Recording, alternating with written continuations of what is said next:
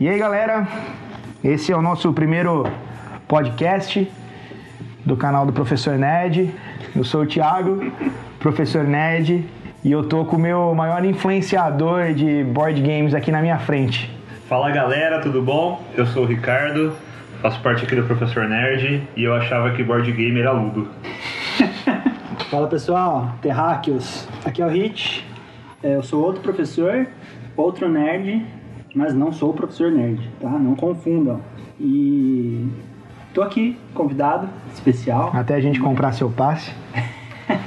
Vem E para a cá, gente vai falar de jogos de tabuleiro, galera. Jogos de tabuleiro.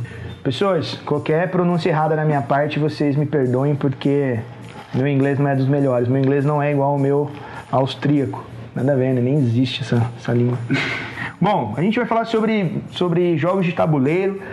É um tema que tem estado, né, tem estado em alta. É notório isso aí para quem acompanha, gosta de jogo. Acaba vendo, né? Vai na loja, vê que muitas empresas até antigas têm focado nessa, nessa área. E a gente tem uma, uma listinha aqui de tópicos, assim. Primeira coisa que eu queria saber é, Hit, você que é o nosso especialista, Diga. o que, que define um board game, um jogo de tabuleiro? Ludo é um board game? Ludo é um board game, sim, é um jogo de tabuleiro, tá?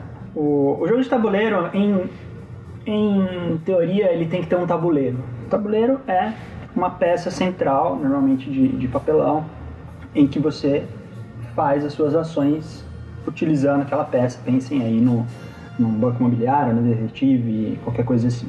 Porém, hoje, ah, o termo jogo de tabuleiro no Brasil, ou board game, inclui também os jogos de carta. Então, jogos de carta ah, que não tem essa peça central que é o tabuleiro. E tem outros jogos que não tem essa peça central, por exemplo, Carcassonne, que você vai montando essa peça central com pecinhas que tem- que estão na sua mão. Então, não- seria é uma coisa mais solta, tá? Mas o Ludo, sim. O Ludo, ele entra na categoria. É porque são, são os clássicos, né? Tipo xadrez. É mais fácil a gente falar que não é um jogo de tabuleiro, né? Um RPG ele não é um jogo de tabuleiro, porque ele é um jogo que ele se passa principalmente na imaginação e não nas peças, apesar de alguns usarem peças. E, e brincadeira, né? Brincadeira, por exemplo, vamos brincadeira de rua, de criança, brincar de Mamãe da rua. né? Casinha, isso já também não Elefantinho não tem colorido. muito claras, não tem mecânicas muito claras, então daí já, já cai na- mais na, na área da brincadeira e não do, do jogo em si, certo? E videogames também não são jogos de tabuleiro, apesar que tem video- jogos digitais de tabuleiro que você pode jogar no computador. E aí você entra numa, numa parte meio cinza ali, meio... Eu já vi jogos É ou de, não é? de carta no videogame. Isso, Existe tem isso bastante. E tem muita adaptação de jogo que existe no tabuleiro para computador, para tablet, para celular e vice-versa. Mas- o, o próprio Crossmaster ele, ele surgiu no videogame e depois ele foi feito o tabuleiro dele. Então os dois são, são, são jogos de tabuleiro. Mas tipo Magic, Yu-Gi-Oh!, Pokémon, TCG. Então, Aí esse- já entra- esses.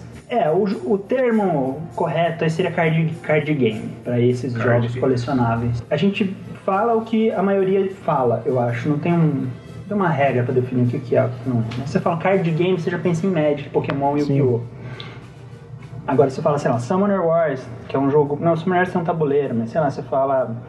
ah, O Senhor dos Anéis, card game. É um card game, mas você vai comprar numa loja de tabuleiro, você vai comprar Dixit. como um jogo de tabuleiro. Dix você vai comprar como um jogo de tabuleiro. E é um jogo que ele tem um tabuleirinho de marcar Sim. um ponto, mas Poderia ser marcado de qualquer outra marcar de forma. qualquer outro jeito. é.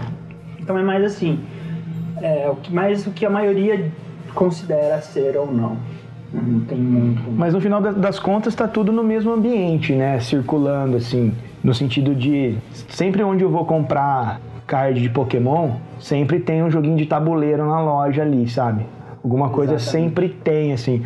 Até na ReHap, assim, você vai comprar, você vê que fica até meio próximo assim.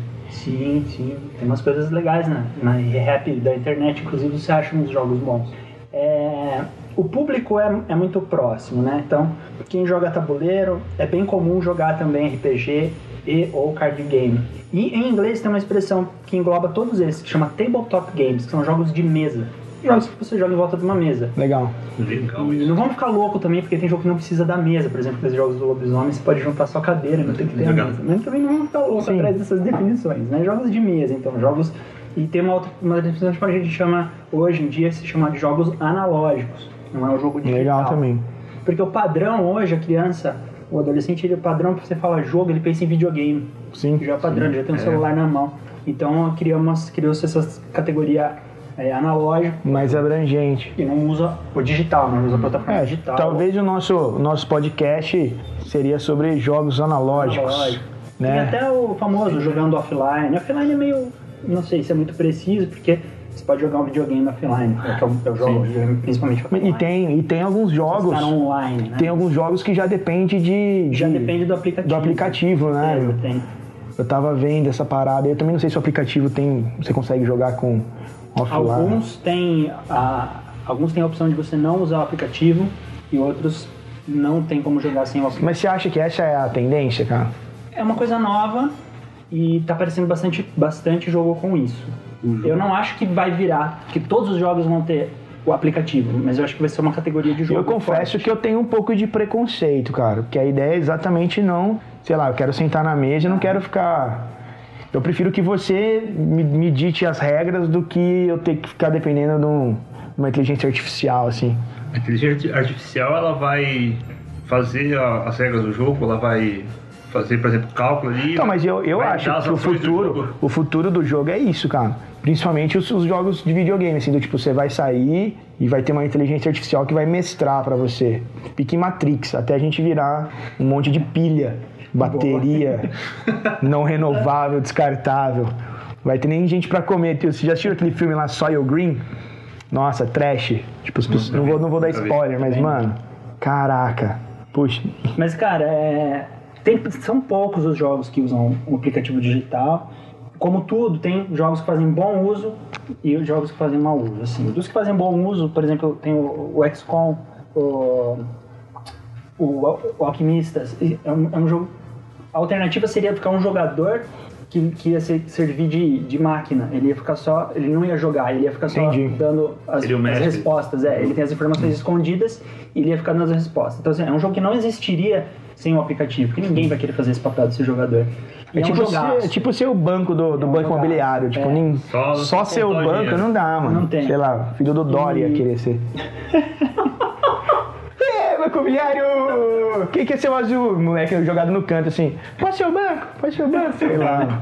E, e no caso do XCOM é, é o que você falou. É o aplicativo ele gerencia a inteligência artificial. Então, quer dizer, ele processa tantas informações. Quando a gente joga um jogo cooperativo, a gente turno após turno tem o turno do, do inimigo, que seria o, o jogo que, que a gente está enfrentando, né? Que os jogadores estão cooperativamente enfrentando. E no, e no XCOM ele, tem- ele é tão complexo nisso, ele tem tantas opções que ele precisa do aplicativo para fazer. Então o aplicativo fica do, do lado, do lado, um- narrando. o ser humano calcular tudo ali que a só o Não inimigo dá, tá não fazendo. tem Não, essa ficar jogando dado. É, não tem essa opção. E funciona muito bem. Legal. Funciona muito bem. Eu acho que vai, não acho que vai ser um padrão. Vai ser uma categoria de jogo. Legal. Então, Legal, mas uma vertente que está crescendo, eu acho que eu acho bacana. Falando em categorias, quais são as categorias que a gente pode enquadrar os jogos? A gente falou já de card games, né? Jogos de tabuleiro, mas como que funciona essa categorização? Né? Como que eu posso enquadrar é, jogos? Porque às vezes eu, eu dei uma pesquisada assim. E jogo pra mim é tipo jogo. Vim aqui, eu joguei o, The Legend of Drizzt, eu achei demais. E aí depois eu joguei o Zombicide, que eu vi que tinha uma alguma coisa parecida e tal. Eu falei, meu, é o tipo de jogo que eu gosto. Mas eu não faço ideia se ele é. Eu li Eurogame, Ameritrash, Party Game, Versus Games, Summer Game, sabe? Então, Summer Games. como que é? Jogos de verão, hein, meu? Sim, lembra dessa, meu? A gente tinha lá. A gente é velho, hein? Caraca. California Não, Games. não- California Gamers, Não, é California. idades aqui, é, favor. tradução é jogos de verão. Não, não. Ah, vamos lá. Por, vamos, vamos só pr- primeiro já dar uma, uma, uma pincelada aqui. Tem dois fóruns que eu vou indicar aqui que são os principais que tratam do, do assunto, do hobby. A gente vai, vai chamar de hobby, jogo de tabuleiro, né? Tem o BGG, que é o Board Game Geek, que ele é internacional, ele é em inglês. E tem no Brasil, a gente tem a Ludopédia. Falei Era que o- tudo era jogo. ah, Ludo era jogo, perfeito. É, que é muito bom, ela é até mais bonita, a interface dela é mais bonita, mais limpa que, o- que o BGG, e ela é toda em português. Então todas as informações aqui que a gente vai falar, quase todas, você pode, você pode encontrar, a gente deixa o link depois, né, embaixo, para quem quiser. Sim. Faz um cadastro lá, Dá pra fazer com o Facebook. Se você tá interessado, Eu fiz você- recentemente. É, você não precisa nem ter jogo. Faz um cadastro pra você ficar explorando os fóruns, enfim. Leilão, tem bastante leilão depois. E, e aí, assim, que tipos de jogos existem? Então, a, a Ludopédia, ela, ela pegou exatamente o que o, o que o Board Game Geek colocou lá. Eu não sei quem fez. Eu acho que é uma coisa mais da comunidade. Então, a, a gente tem três tipos de classificação. A gente tem o, o tipo de jogo, que seria... Lá em inglês está em families, em famílias, e, e aqui no Brasil está como domínios. Depois a gente tem as mecânicas e depois a gente tem os- as categorias, que seriam mais baseadas no tema. Os tipos de jogos são oito. São oito jogos. Vou falar rapidinho aqui. Os- Tem os jogos abstratos, por exemplo, xadrez, damas, né? Os clássicos. É, a gente tem os jogos de estratégia, que são, são jogos em que a estratégia é o, o principal. Pode ter um tema, pode não ter, mas a estratégia, eles são um pouco mais complexos do que. Você vai falar assim, o xadrez também é um jogo de estratégia, mas eles são um pouco mais complexos, um pouco mais encorpados do que um, do que um xadrez e uma dama. Né? Sei lá, por exemplo, temos o Castles of Burgundy, que, da, que a Grow lançou, que é um jogo de estratégia, The Galleries, que é um jogo de estratégia. E aí que a maioria dos apelidados Eurogames, né, eles caem nessa classificação de jogos de estratégia. Eurogame, então, é como se fosse um apelido, vamos dizer assim. Isso, tá. isso. Depois a gente volta a falar do porquê Eurogame.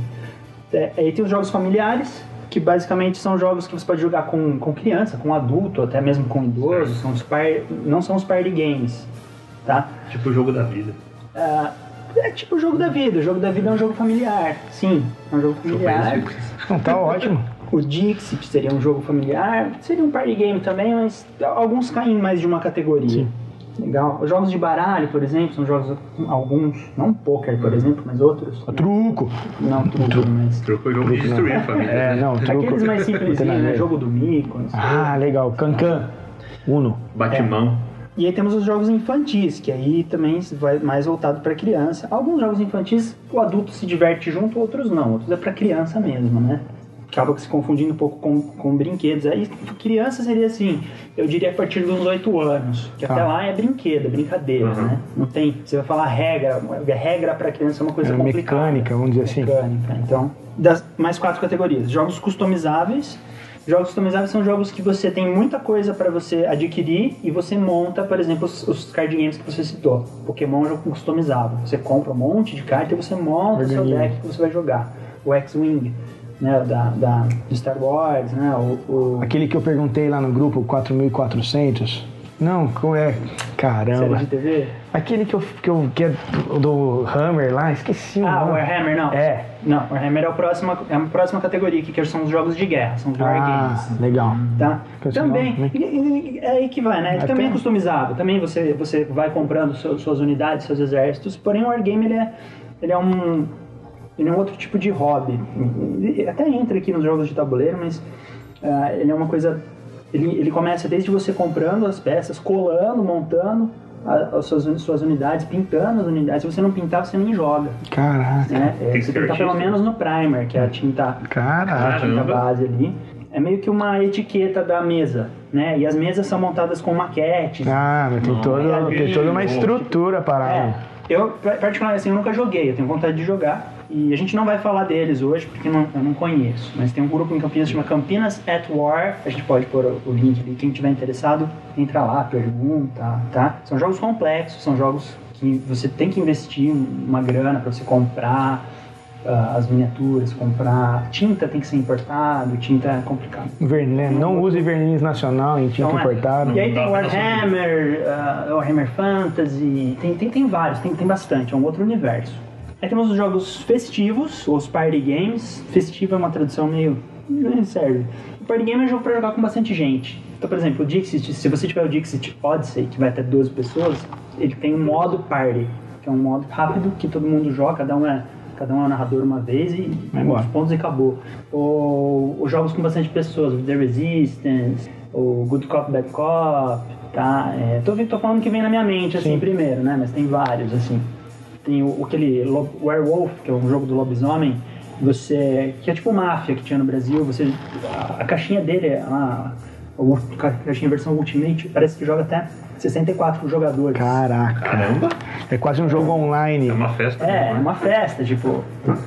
Enfim, eu não recomendo jogar com 64, porque o primeiro que, que for morto e sair do jogo, ele vai, ele vai ficar chorando. Ele vai embora da festa. até ele Falou, galera. falou, Desgraça. embora tem que Não é mais party game, é, não é party game, é desgraça game, né? Tipo, Mas, cara, é um jogo divertidíssimo. Eu já joguei ele em, acho que 16 pessoas uma vez em casa, foi bem legal. E aí temos os jogos temáticos, que meio que coincide com o que você citou dos Ameritrash. Então, por exemplo, o Ameritrash, ele... Eu falei errado, mas eles chamam de Ameritrash mesmo, de, de lixo, lixo americano, entre aspas, né? Que são jogos... Vamos falar um pouquinho o que é euro, o que é, o que é Ameritrash. Então, o que, que acontece, né? Jogo, se vocês pegarem, por exemplo, aqui que a gente tinha no Brasil, a gente tinha um banco imobiliário, né? Até assim, pouco tempo atrás. Você falava tabuleiro. Você tem o jogo banco imobiliário, War, detetive e jogo da vida. Jogo da vida é um joguinho de família, detetive é um joguinho de dedução pra criança ali, adolescente, depois que você aprendeu como é que deduz ali, ele perde a- totalmente Perde a graça, ele vira um jogo randômico. O do banco imobiliário, que é outro jogo randômico, o jogo da vida, que é outro jogo randômico. Você gira, vê onde você cai e vê o que acontece. Você toma duas decisões ali, né? Se você vai pra faculdade ou não. E Acabou. no final Acabou, lá. duas ações. E, e o War. Ah, e o War é o, era o joguinho mais, que, mais Não. popular, né? Tinha outros, tinha tinha um que chamava Supremacia, que era muito bacana. E se você pegar nos Estados Unidos, né, eles, tinham- eles tinham uma cultura de jogos de guerra, bastante. A gente fala Estados Unidos porque são os mais produtores de jogos. São os Estados Unidos, de jogos de tabuleiro, Estados Unidos e Europa. Tá começando a ter bastante agora no Japão, tá começando no Brasil, tá tendo jogos brasileiros. Lá nos anos 90 surgiu, ficou famoso, ficaram famosos jogos lá na Europa de designers europeus, o que principalmente o Catan, coloniza- colonizadores de Catan que saiu aqui no Brasil pela famosíssimo. do Klaus. E ele é um jogo de colonização. Então você entrava numa ilha, ia construindo a sua vila, quem ganhasse mais pontos, quem fizesse as vilas, as cidades, quem prosperasse mais, ganhava, tinha pouca competição, você não podia atacar o seu, seu vizinho, né? E os alemães, eles, eles não sei, é, eu- vi em algum lugar, né?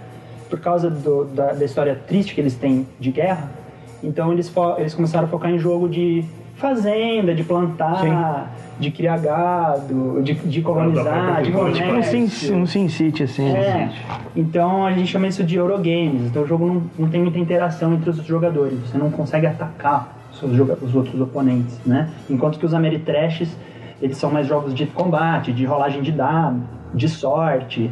E, e acabam ca- caindo nessa, nessa dos jogos temáticos. O tema é mais importante do que a mecânica. Às vezes o jogo não é muito estratégico, né? Mas o tema é mais envolvente do, do que a mecânica. Então essas são as oito, uh, os oito tipos. E não sei se vocês perceberam, mas é- essas categorias, elas mais ou menos, elas definem quem é o público-alvo do jogo.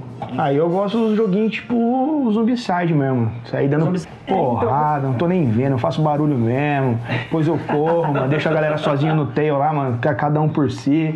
E vai que vai, mano. É, ele cai, um ele cai na, na categoria de jogos temáticos. Não diria que ele é um meli- é trash, porque ele tem algumas mecânicas de euro. Eu me achando europeu, hein, cara.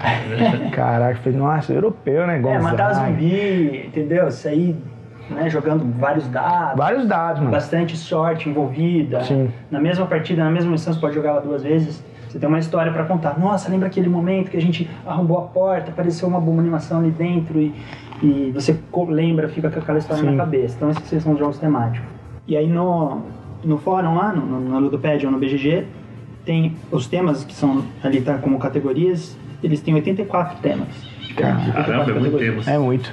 Sim, e é, le- é legal porque com essa quantidade de temas você consegue trabalhar uma, uma série de coisas é, atreladas ao jogo, né? Aí o jogo não é mais a finalidade, ele é um meio. Então, por exemplo, é, eu dou aula de história, então eu vou falar de Idade Média. Então eu posso pegar um jogo né, de tema Idade Média, independente de ser fantasia ou não, mas eu posso trabalhar ideias, né, conceitos históricos dentro do jogo e usar o jogo só como um meio para eu poder fixar algum- algumas coisas características, informações de Idade Média. Por exemplo, né, você falou de economia. É, algumas disciplinas que trabalham conceitos de, sei lá, empreendedorismo. Eu dei aula no colégio que tinha empreendedorismo. Às vezes um jogo de, né, com essa temática agrega muito mais conhecimento do que apenas uma aula expositiva ou um vídeo, porque você tem uma interação, né? própria matemática. Vários jogos trabalham matemática, estatística. É, por exemplo, onde eu dou aula no ano passado virou moda truco lá, pro ensino fundamental. O pessoal começou a jogar truco. E eu achei o máximo, sabe? Falei, pô, joga. Estimulei. Falei, não, joga, só não fica gritando, né? Não tô no corredor, né? Não Batendo na alto mesa. e tal, mas, cara, joga, pega lá no intervalo, Subindo senta lá e joga. mesa. Porque você começa a fazer cálculo, você começa a fazer trabalhar probabilidades estatísticas na sua cabeça. Será que esse cara tem essa carta? Qual que é a chance dele ter essa carta? Qual que é a chance dele estar blefando? Então, Se eu tenho essa, meu amigo passou o sinal que tem É. a outra, então já se já vai excluindo, né? Eu lembro que eu tinha um amigo meu que ele tinha cacoete, mano. E aí eu nunca sabia se ele tava com o cacoete ou se ele tava com a carta. Mano. E era uma desgraça, mano, porque eu saía com o zap na mão e eu falava, e ele sai, né? E ele ficava piscando pra mim, eu falava, mano, mas eu que tô com o zap, mano. Será que ele tá querendo fazer um outro, né? Ele tinha uns, sabe, umas coisas meio assim, uns, uns trejeitos na boca, meio Stallone, assim, sabe? Assim, meio assim. Eu falava, caraca, mano, e aí? Do, tipo, era um risco. pro- É, mas não, era um risco, cara. Era uma aventura jogar. Era tipo uma epopeia, assim, sabe? Eu tinha que construir uma história, uma narrativa dentro da minha cabeça pra tentar, né? Às vezes eu saía com copas, às vezes eu só precisava do zap pra garantir ele lá piscando, né? Aí ele fazia assim, eu falava, você tem isso mesmo? Aí ele, tem o quê? Não, isso você tá fazendo? Não, tô fazendo nada. Eu falei, não tenho nada. Aí ele fazia de novo. Eu falei, caraca, mano. Que é um, virava um jogo de estratégia, interpretação. você tava jogando modo hard. Coitado. Modo hard. Só pra, aí, só pra gente pensar, assim. Então a gente falou de, de né, jogos de tabuleiro, board games, tabletop, né? Jogos de mesa. A gente vai ter jogos analógicos. Como que a gente poderia. É lógico, é, um- é bem óbvio, de certa forma. Mas como que a gente poderia separar um board game de um RPG de um videogame? Porque às vezes o videogame olha e fala assim: ah, mas esse jogo é um jogo de RPG de videogame que tem uma versão em tabuleiro. É, isso é um pouco também obscuro e fica mais da interpretação. Quem, quem estuda um pouco de, de game design acaba ba- estudando bastante isso. O que acontece? Tem muito ah, entrelaçamento entre RPG e videogame, entre RPG e jogo de tabuleiro e agora também entre tabuleiro e, e videogame. Então tem, tem coisa que não dá pra você dissociar. Você fala, não, esse, esse é RPG e é videogame. Mas eu coloquei algumas coisas aqui que eu acho que, é bacana a gente tem algumas diferenças que são bem óbvias. Então, vou começar pelo RPG, né? Então, a primeira coisa, RPG de mesa. Ele é um jogo de interpretação. Então, começa por aí. Um RPG role-playing, jogo de interpretação. É, você tem, normalmente você é um personagem, não necessariamente, porque tem tantos tipos de RPG hoje que não precisa ter personagem e mestre em todos. Tem alguns que você não é um personagem. Tem alguns, tem uns que todos são mestres. Tem outros que todos são personagens Caraca. Caramba. né? E tem outros que ninguém é na- nada disso, é só uma criação coletiva de uma história. E, e aí a, a palavra-chave está aí, a criação coletiva. No RPG está todo mundo criando a história nas, nas imaginações ao mesmo tempo. Seja É, mestre é. com jogadores, ou seja só os mestres, só os jogadores, enfim. Pouco, isso pouco acontece no, no tabuleiro e no, no videogame. O videogame ele já te dá as imagens, os vídeos que, você- que, que ele quer que você veja. E o tabuleiro ele também ele tem muitas imagens e cada um pode estar tendo uma história na sua mente jogando um tabuleiro, mas ele não é uma história compartilhada Entendi. da forma que você se Sim. expressa e interpreta quem você é. Então isso no RPG é uma coisa única do RPG de mesa. Ah, aí já falei, alguns têm mestre, a maioria dos RPGs de mesa são cooperativos, então tá todo mundo junto num grupo. Às vezes tem umas brigas entre os personagens, mas a maioria é cooperativa. Tipo Pedro e Paulo na Bíblia, assim, né? É, o mesmo objetivo, mas os caras começam a tretar entre É. eles, né? E, tipo, vamos pra lá, não, vamos pra cá. É, dá umas treta, mas o objetivo, é, o objetivo entre aspas, que é o que eu vou falar agora também, que não tem uma necessidade, não tem necessariamente uma, uma condição de vitória clara. Você começa a jogar RPG e fala, quando que a gente ganha? Calma, você tá jogando o jogo errado, não é isso. Não é isso. Não tem um é final? assim. Não tem um Tem um final. final. Mas não tem um, Pode uma ter. vitória em si, não tem uma conquista. Tem, tem, assim, pode ter, na verdade.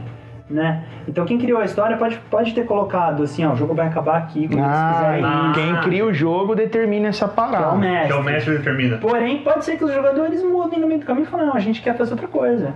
E aí o mestre tem que se adaptar. Então já não, não é desde o começo que você tem uma condição A ideia é ir colocando alguns pequenos desafios. Isso. Porque se a gente, às vezes, que nem, vou dar um exemplo de novo do Zombicide, que é um jogo que eu gosto muito. É, você tem algumas missões, mas você pode continuar a partir daquela missão. Aham. Então é- seria mais ou menos isso, tipo assim, sei lá, missão 1. Isso. Você tem que pegar o fulano e levar o fulano em segurança até tal lugar. Aí você con- conquistou lá. Aí, tipo, se você fez, você pode agora. Agora a sua missão é outra. Você pode dar pequenas missões É, e só que já tem um script, isso que eu tô, essa que é a diferença. No Zombicide, que é um jogo de tabuleiro, ele já tem esse Já tá script pronto. aí. Então, É, você sabe que você vai fazer isso, depois você sabe que você vai fazer aquilo, mesmo que seja uma surpresa. Sim. Revele uma carta que vai te dar a nova missão. Mas Ah, tá lá. quem criou a missão foi o designer do jogo. Sim. No RPG não. Quem cria o objetivo, quem define isso, é a mesa. Entendi. Somos é o grupo de pessoas. Então, e pode ser que, por exemplo, ah, o objetivo, sei lá, é matar o dragão lendário. Mas matou o dragão lendário, mas se todo mundo tá afim de continuar o jogo, pô, mas não era bem o dragão lendário que era o inimigo. Tinha alguém controlando ele. É tipo aquele Então, meme. É tipo o memezinho, Vamos você já viu? Do cara que fica atrás, mano. Tipo, um- assim, jogo mais esperado do ano. Aí tem um cara atrás com taco. Aí tem outro cara atrás com um taco maior, assim, tem um gigantão, assim. Cara, é muito da hora. É tipo o Caverna do Dragão, assim, né? Você sempre acha que o cara conquistou um objetivo e você fala, agora vai. É Agora os caras saem, mano. Agora vai. E aí, pô, eu vou falar, sei, mano. Você sabe que o Caverna do Dragão, o nome dele é Dungeons and Dragons, né? Que é o, inglês. Hell. o Ele é baseado no mais RPG famoso. É. Tem até uma história do final alternativo aí, que o Vingador é filho do mestre dos magos. É, eu já vi isso. E aí, É uma loucura. isso. é, meu, falar pra você, assim, e aí o mestre dos magos, eu acho que não deixava eles saírem porque dependia deles. Tem aquela que todo mundo já tinha, tava morto. né? É. Vai pô. saber, não sei. É tipo Lost, assim, né, meu? Você assiste o negócio inteiro. Spoiler! Ah, é. Alerta de spoiler. Quem não viu Lost até hoje? Não. Eu não vi. Vai lá ver. Eu não vi porque me falaram o final. Ah, eu tava na terceira ah, temporada e alguém me contou o sério, final. mano. Eu falei, ah, é isso o final? Então eu vou parar. Mas eu posso falar pra você? Não, ruim não é desse- não, eu lembro até hoje, cara. Eu assistia Lost sempre no dia seguinte, né? Aí eu assistia em RMVB lá, aquele arquivo horrível, em, em inglês. Real player. No Real Player em inglês. Aí depois eu assistia em português com legenda no mesmo arquivo. E depois eu em AVI é, legendado. Eu assistia assim, a semana, minha semana era dividida em três episódios, que eu precisava assistir. Tá. Aí no último episódio, né, meu, aquela monte de coisa assim. Eu lembro até hoje, eu deitado no meu quarto, assim, assistindo no, no, no laptop, assim. E aí, de repente, mano, o tempo foi passando, mano. E não ia explicando nada, né?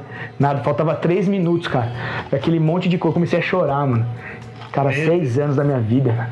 Eu não acredito, mano, eu chorava de soluçar, mano. Minha mãe, eu lembro que ela abriu a porta assim e falou: O que tá acontecendo? Eu falei: Você não vai entender. Você não vai entender. Cara, três, tem três minutos, eu tipo assim: Não, três minutos dá tempo. Vai dar tempo, não. Vai explicar a fumaça, vai explicar isso, vai explicar aquilo. Não, vai dar tempo. Mano, quando o negócio acabou, mano, eu falei: Cara, eu não acredito. Ah, quando chegou na, na terceira e não tinha explicado a fumaça até, até lá, eu falei, ah, os caras estão me enrolando, cara. Tem coisa errada aí. Mas enfim, foi, foi triste. não importa. Tem RPG do Lost? Oficial, eu não acho que não. Não conheço. Mas seria bacana. Podia, né? Tipo um que dá certo. Um que tem final, né? Sei lá, talvez. Mas não é difícil fazer, né? Só alguém Quem sabe? vontade de criar. A gente precisa de... Ó, a meta é de 3 likes, hein? Se nós chegarmos, atingirmos 3 Um likes, pra cada um da gente. é, 3 likes, a gente vai fazer um RPG do Lost. Ô, louco, não? Porque todo mundo já sabe o final. É, né? Vai fazer um final alternativo. kind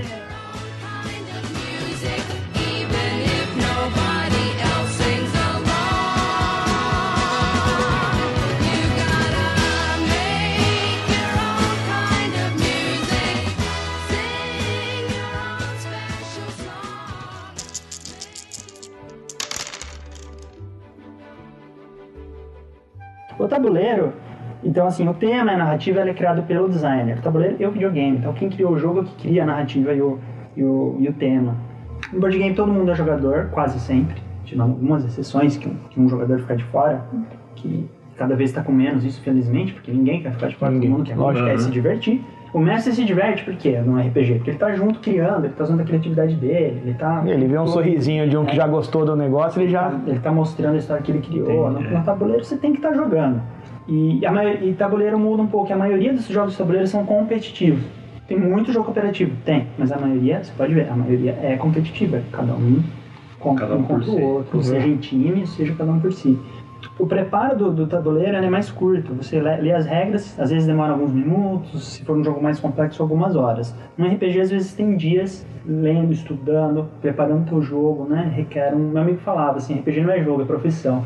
Um tempo, O cara É, tem que estudar, né? o cara se forma na parada. É, e aí, por isso que a gente meio que migrou pro, pros board games depois que a gente descobriu que ele te dá uma experiência bacana, ele te dá uma narrativa legal e você não precisa ter o tempo de preparo, Que é RPG recompensador no RPG, Sim. mas a gente não tem tanto tempo hoje em dia. É, não é todo mundo que também tem a disponibilidade, né, de É, ser... E tem que, o grupo tem que estar lá sempre, né? Fiel.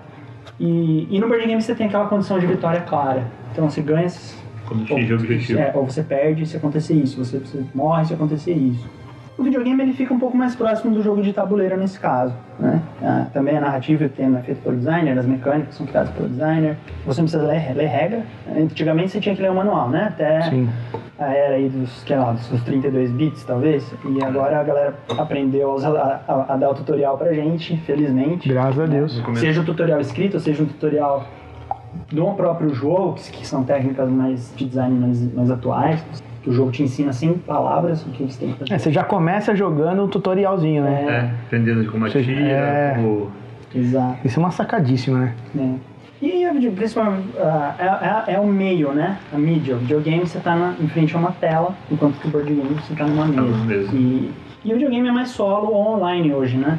Se você, se você tem um Nintendo, você ainda joga multiplayer no sofá, né? Com 3, 4, 5 No pessoas. meu, o meu Nintendo 64 Tem lá, 64 com 4 controles. a gente se no diverte. Wii. Se você já tá no, no Play, no, no Xbox, até dá pra você pôr 4 controles no Xbox no Play, mas não tem muito jogo pra É isso. verdade, né? não tem mais isso no no PlayStation joga 4, online. Você joga online, não tem... É, porque joga já é tem, tem online, gente que tem a é. tela a mais, né? Não, É, então hoje... você, você tem o, o contato real com a pessoa, tá perto da pessoa, que é diferente. Eu gosto de jogar online, eu gosto de conversar. Você vê a pessoa. Não, o um dia que a gente jogou Smash Bros ali, É, pô, mó da hora, a gente deu risada senta pra um caramba. do lado do outro, dá Nossa. cotovelada no outro, você, você me matou.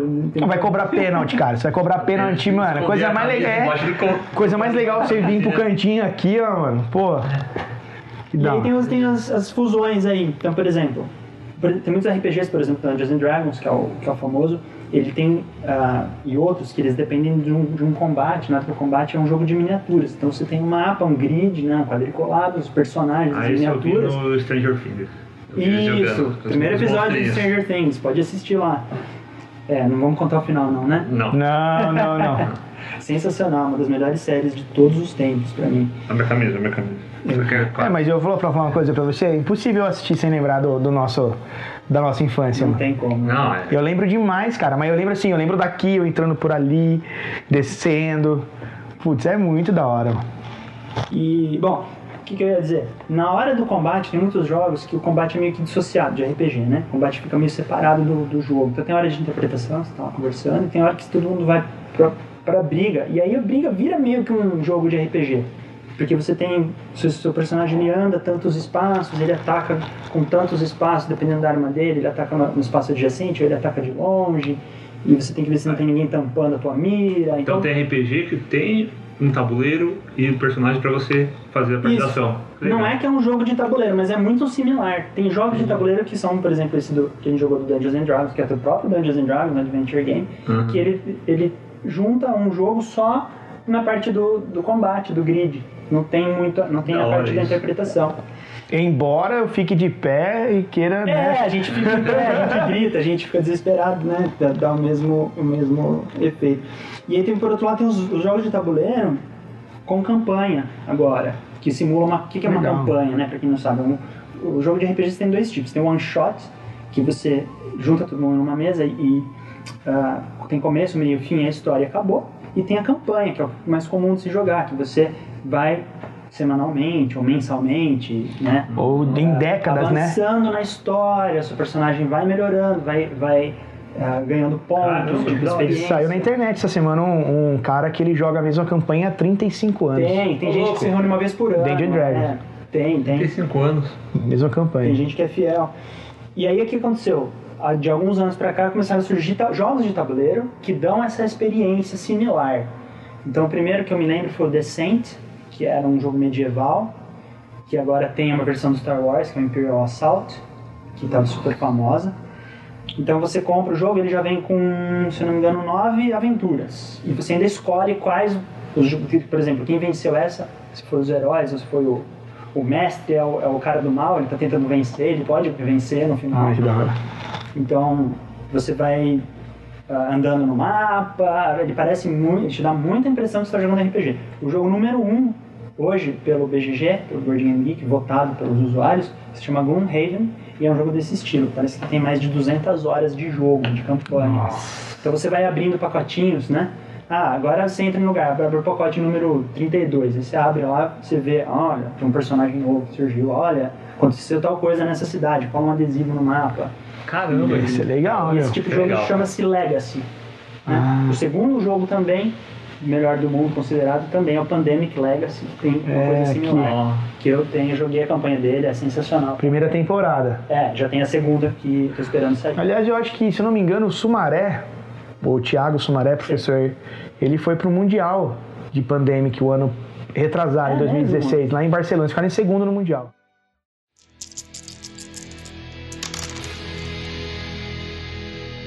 Uma questão que eu acho que está bem, bem, bem ligada é a questão das expansões, né? E aí, nos, é, ah, que, que nem a gente falou agora do, do Legacy, primeira temporada. O Zombicide de novo, os caras vão achar que eu sou Zombicide maníaco. Aqui é minha. Mas você é. É, tá, verdade. Você tem as, as seasons, né? Temporadas. E a gente tem as atualizações, que são coisas distintas, né? Você ter uma, uma expansão é uma coisa, uma temporada não necessariamente é uma expansão, Uhum. e uma atualização também não necessariamente não é uma expansão, nem uma alteração na mecânica, a, a ideia é do necessariamente, né? Então, assim, é, eu tava, tava vendo agora tem um, um jogo que é dentro do universo do Mice Mystics, que é Tales o... Isso, parece ser lindo também. E que, tam- que já não é uma expansão, Não. porque a expansão eu comprei também, é um... É tipo um livrinho, né? Tá. E... Coração de Gloom. Hum, Puxa, deve ser legal demais. Eu não abri ainda, acredita? Vamos, vamos organizar isso aí. Aí? Então, vamos falar um pouquinho sobre expansões, o que são expansões, o que são temporadas e o que são atualizações. É, expansões. Expansão lembra muito DLC de jogo de videogame, pra quem tá mais acostumado com a, com a ideia. E tem vários tipos de DLC, né, por exemplo. Tem DLC que dá- te dá roupinha nova pro teu personagem, tem, tem DLC que vai te dar personagem novo, e tem Mapa. DLC que vai te dar, por exemplo, coisas novas. Por exemplo, uma, uma DLC do, do Dragon Age, que chama The Awakening, você ganha uma nova campanhazinha pra jogar. Então, são coisas bem diferentes. Da mesma coisa, as expansões de tabuleiro, elas têm vários tipos. Né? Então, vamos começar pelas que você falou. As de temporadas. Zombicide, pra mim, o nome temporada foi um nome mais comercial do que realmente. Ele não é uma temporada, não é uma continuação. A temporada 2 não é uma continuação da temporada 1. É um outro jogo, com outros personagens num outro cenário. Que eu me lembre, eu tinha 1 e a 2. Eu não tinha uma conexão assim, ó, terminou aquela história, começou outra. Não, não era bem isso, tá? Agora, já o Pandemic Legacy, eu não sei também se a segunda temporada é uma continuação da primeira. Vamos, temos que ver também. Isso não é comercial. Que é um jogo que a gente não pode falar muito, que qualquer coisa é spoiler, porque é um jogo que tem surpresas. Sim. Se, se a gente falar qualquer coisa dele, a gente tá dando, vai estar dando spoiler. Mas vamos falar do Master Mystics, que é uma expansão desse tipo. Eu, eu chamei ela de expansões que dão mais aventuras. Tá. Então no Master. Mystics você tem lá uma, o, o livrinho de histórias lá, que são acho que 10, 12, eu não lembro agora, 11 Hum. aventuras. E você pode comprar outras, no Brasil tem uma só, mas lá fora tem mais, com mais aventuras para você continuar a tua história. E aí vem mais uns personagens diferentes, mais algumas coisinhas diferentes. Então, ah, o Senhor dos Anéis, o card game que, tinha na- que a Galápagos tinha lançado, você compra lá a caixa base, vem três missões, que é pra você meio que jogar na sequência. Uhum. Depois você compra uns pacotinhos que vem novas missões. Você vai continuando a sua aventura, você vai andando no, no teu mapa ali, né, imaginário. Nossa. E, então, Isso seria as temporadas. seriam umas expansões de, de adicionar aventuras, de Tá. adicionar coisas novas, assim, em termos de narrativa. Ah, aí a gente tem outro tipo de expansão que, que é aquelas que adicionam mecânicas.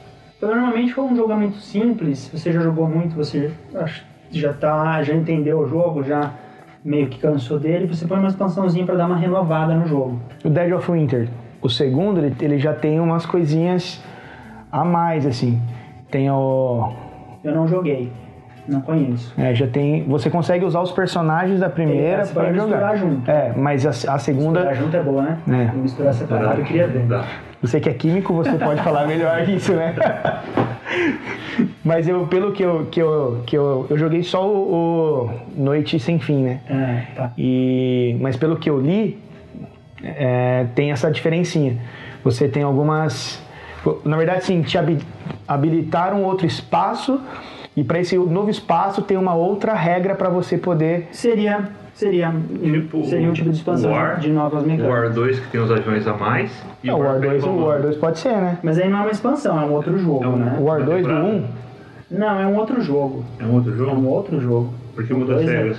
Muda as regras, é um outro jogo. Se eles vendessem uma caixinha com navios lá, com aviões, sei lá, e falasse expansão pro War, agora você tem avião, Ah, aí seria entendi. um desse tipo de Então, expansão um de jogo que mecânica. muda a regra porque muda a mecânica É, do jogo. War, eu joguei- eu joguei o War Batalhas Mitológicas. Eu joguei Tá. Império Romano também. É, ele tem, ele é o War com uma coisinha a mais lá que você gasta as moedas lá pra ganhar favores lá dos, dos deuses. E. É Zeus? Mas é o mesmo jogo, tá? É mentira, que é o mesmo jogo. É o jogo. Você rola o dado, vê quem ganha. Tipo Vikings. Você rola o dado, quem tirar maior número. Ganhei. É o mesmo jogo, né? Não sejam enganados. Ó, exemplo, a gente conversou hoje, o Carcassonne. Carcassonne é um joguinho eh, pequeno e cada expansão traz uma mecânica nova. Ele traz peças novas, mas traz uma nova mecânica. Então tem uma que tem um dragão que vai tirando todos os seus trabalhadores de onde eles estão. Tem uma outra que você pode criar porco, fazer umas Ah, é legal, né? Tem outra que você pode pôr ponte, Ah, então que da hora. você- onde acaba a estrada você pode pôr a ponte, aí você consegue pôr uma peça que antes seria ilegal, agora você consegue pôr. Então, e aí você pode misturar quantas você quiser. Então cada expansão traz uma nova mecânica. Sim. Essas são legais se você já gosta do jogo. Normalmente você vai ensinar o jogo, você ensina sem elas, né? Porque elas deixam o jogo um pouco mais complexo. Então você vai ensinar um jogo para alguém que não está acostumado com o jogo, que não Carcassonne, eu, eu, eu ponho uma que, eu- que é simples o suficiente para não para não complicar a vida da- de quem quem estou ensinando. Mas se a gente falar, vamos jogar outra, eu falo, então vamos por mais uma. Vamos por mais uma. Outro dia eu joguei ele com três expansões, foi bem legal. Que da hora. E tem gente que faz um mega Carcassonne, que coloca 200 expansões, não sei se tem 200, né? mal cabe na mesa. E as mais comuns, que eu vou falar que são as minhas favoritas, são as expansões de, eu, vou- eu, chamo, eu chamei aqui de rejogabilidade. Rejogabilidade é um termo de jogo de tabuleiro, que é assim, quantas vezes você vai querer jogar esse jogo? Será que esse jogo, se você jogar 5 partidas, 10 partidas, você vai enjoar? Ou será que você vai jogar 50 partidas? E aí você faz um cálculo, né? Por exemplo, que nem o, o Pandemic são ele é um jogo que acaba, o Pandemic Legacy. Ele vai de 12 a 24 partidas. Então você, você vê o preço que você pagou nele e divide lá por, por 12, por 24, fala quanto que custa cada partida. A gente faz esse cálculo aí. Principalmente hoje na crise, né? Sim. Então um jogo que você vai jogar 500, 50 partidas e ele custa 200 Por que, que ele reais. acaba? O, o Pandemic, os jogos Legacy eles acabam. Você rasga a carta, você Ah, você adesivo, carta você, seu personagem morre, você rasga ele e joga ele no lixo, ele acaba. O jogo acaba. A hora que você terminou a história, o jogo acaba. Acaba. Caraca. E essa que dá emoção. Você fala assim, eu- se eu morrer, eu perco esse personagem pra sempre. Nossa. Ou se a gente deixar dar um surto aqui nessa cidade, essa cidade a gente não vai conseguir entrar nela mais. Então ela vai ser perdida pra sempre. Aí dá muita emoção. Já é emoção mesmo. Principalmente se o eu jogo tô, caro. É, eu tô imaginando você rasgar o personagem de nada, por Não. dinheiro, assim, ó. Tipo a oncinha assim, rasgada, assim, É. ó. Falei, não! Mas é uma exceção, tá? São jogos, são jogos Legacy. Tem, tem gente que põe adesivo, não rasga a carta, mas é. O designer falou, ó, joga do jeito que a gente quer, que é o. Que é Não, o mas emoção, que é a gente É, quer. imagino. Não quer morrer de jeito nenhum. Ah, eu tenho o jogo que eu mais joguei, acho que na minha vida, esse Race for the Galaxy aqui. É um jogo que a Galápagos lançou e, e abandonou aqui no Brasil. É um dos jogos que eu mais gosto. Eu já devo ter jogado mais, mais de 50 partidas dele facilmente e jogo, vou jogar mais 50, mais 100. Eu não vou cansar dele nunca, eu já sei. Pode ser que eu canse, vai, mas é um jogo que sempre que vem na mesa você fica feliz de jogar ele. Sim. E sempre é um jogo, uma, uma emoção diferente. Mas tem jogos que precisam de umas expansões pra melhorar isso. Então, que nem ele, eu tenho três expansões pra ele. Então dá mais cartas, dá mais variedade. Não muda muito a mecânica. Tipo Dixit. Tipo Dixit, perfeito. Dixit, Porque chega uma hora que você, você joga. só vai pondo cartas, você, vê- não é. muda a regra. A única di- diferença é no, no Odyssey, que você joga até 12 pessoas e tem variantes. Né? Uhum. Pra mim é o, é o primeiro que qualquer um deveria comprar, o Dixit Odyssey. Que é o que a Galápagos não tem, né? Justamente esse. Eu acho que. É, porque foi a Nath que comprou pra mim ainda, É. na gringa. que é o melhor. Você pode, ele já vem com, com peças para jogar até 12 pessoas. Mas enfim, qualquer um deles é, é bacana. Então, cartas do Dixit, ah, ou mapas, por exemplo, Ticket Ride é um jogo de você ah, fazer ah, trilhos de trem, né? Aham. Então tem, ele vem com o mapa dos Estados Unidos, o básico, né? E você pode comprar mais mapas. Então, ah, agora a gente vai fazer um mapa da Índia, aqui um Que da mapa da, da- de algum país da África, sei lá. E tem umas mudancinhas de regra, mas é mínimo. É mais a, varia, a variação do mapa. Então, hoje eu vou jogar Ticket Ride. Você tem lá cinco mapas para você escolher. É, mais personagens, tem o Legendary, que é esse jogo da Marvel. Então, cada expansão traz mais personagens. Traz umas mecânicas novas, sim, mas o principal é...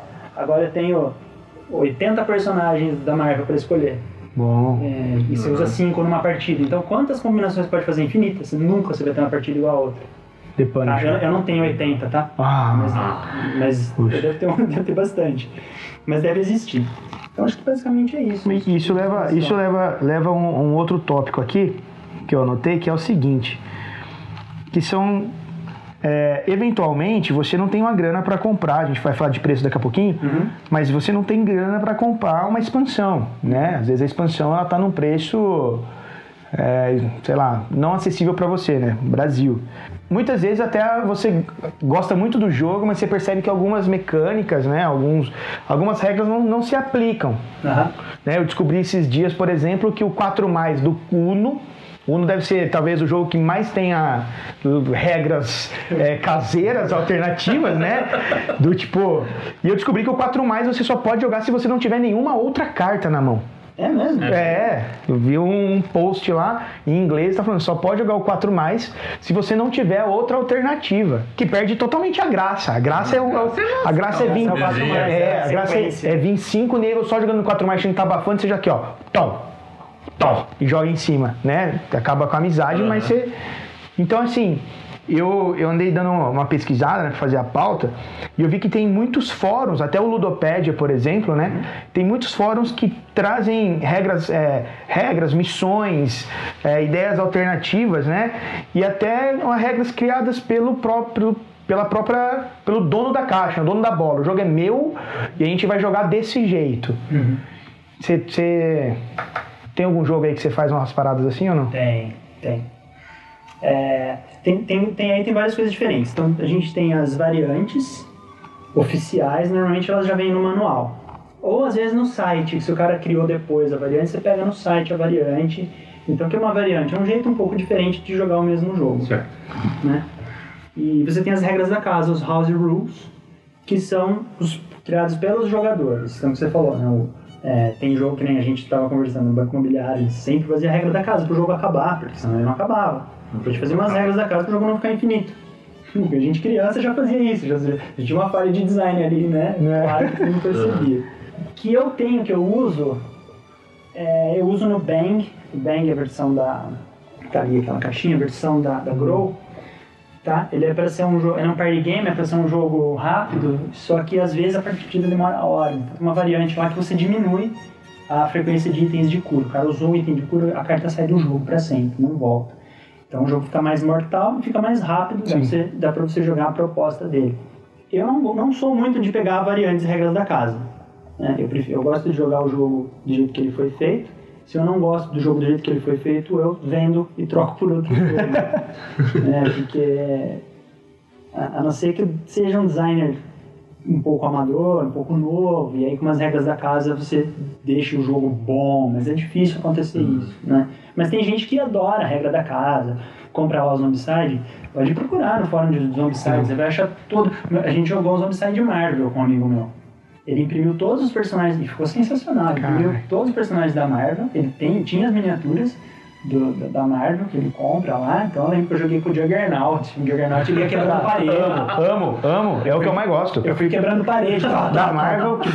Tipo, acho que, eu, acho que eu atropelava até os carros. Ah, ele, ele, ele, ele funciona igual o carro, ele ia atropelando zumbi na rua. Tá, tá, tá, tá. ele é tipo uma abomina- abominação, Ele assim. funciona igual o Tipo, carro, retardado, assim. Então, super legal. coisa, É, o Zombicide é um jogo que, que estimula isso, isso é Sim. legal dele. Se você Ele- comprar o Zombicide pra jogar só o que tá lá, Esquece. caixa, ele fica velho rápido. Ele Mas- e ele, rápido. ele, é- ele tem essa abertura, né? Ele te possibilita essa isso. abertura. Até o- a expansão do, do Jovem Nerd eu comprei. Aquele Blue, Blue Ranger. Aham. Paguei c- c- 20 reais, eu acho, na expansão no site.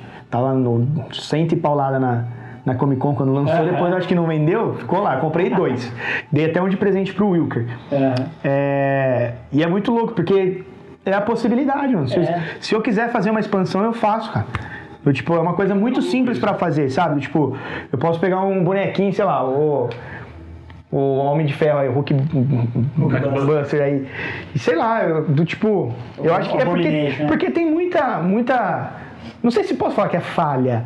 Não é mas falha. Muito des- descuido proposital, muita abertura. Acho que a proposta é essa. É, o, o, o design do Zombicide, ele não é perfeito. Tanto que no Black Plague, todo mundo percebeu que eles corrigiram O Black Plague é várias coisas do, do jogo original, né? Foi meio que uma correção. E, e aí tem uma expansão que a gente não falou, tem, tipo, tem algumas expansões que, que corrigem falhas do jogo. Que às vezes nem é, nem é falha de designer ruim, às vezes o designer bom lançou o jogo, mas depois que milho, milhões, milhares de pessoas estão jogando, descobrem lá. E melhora, né? Igual videogame, né? Sim. Você lança um jogo de Roblox, você joga um Street Fighter, aí todo mundo descobre que tem um personagem lá que é, super, que é overpower, que ele vende todo mundo. Tem que nerfar, mano. E aí você nerfa, né? Então você lança uma DLC lá que jogo online toda hora. O WoW lançou um World of Warcraft lançou uma atualização esses dias que mudou tudo o esquema de passar de nível.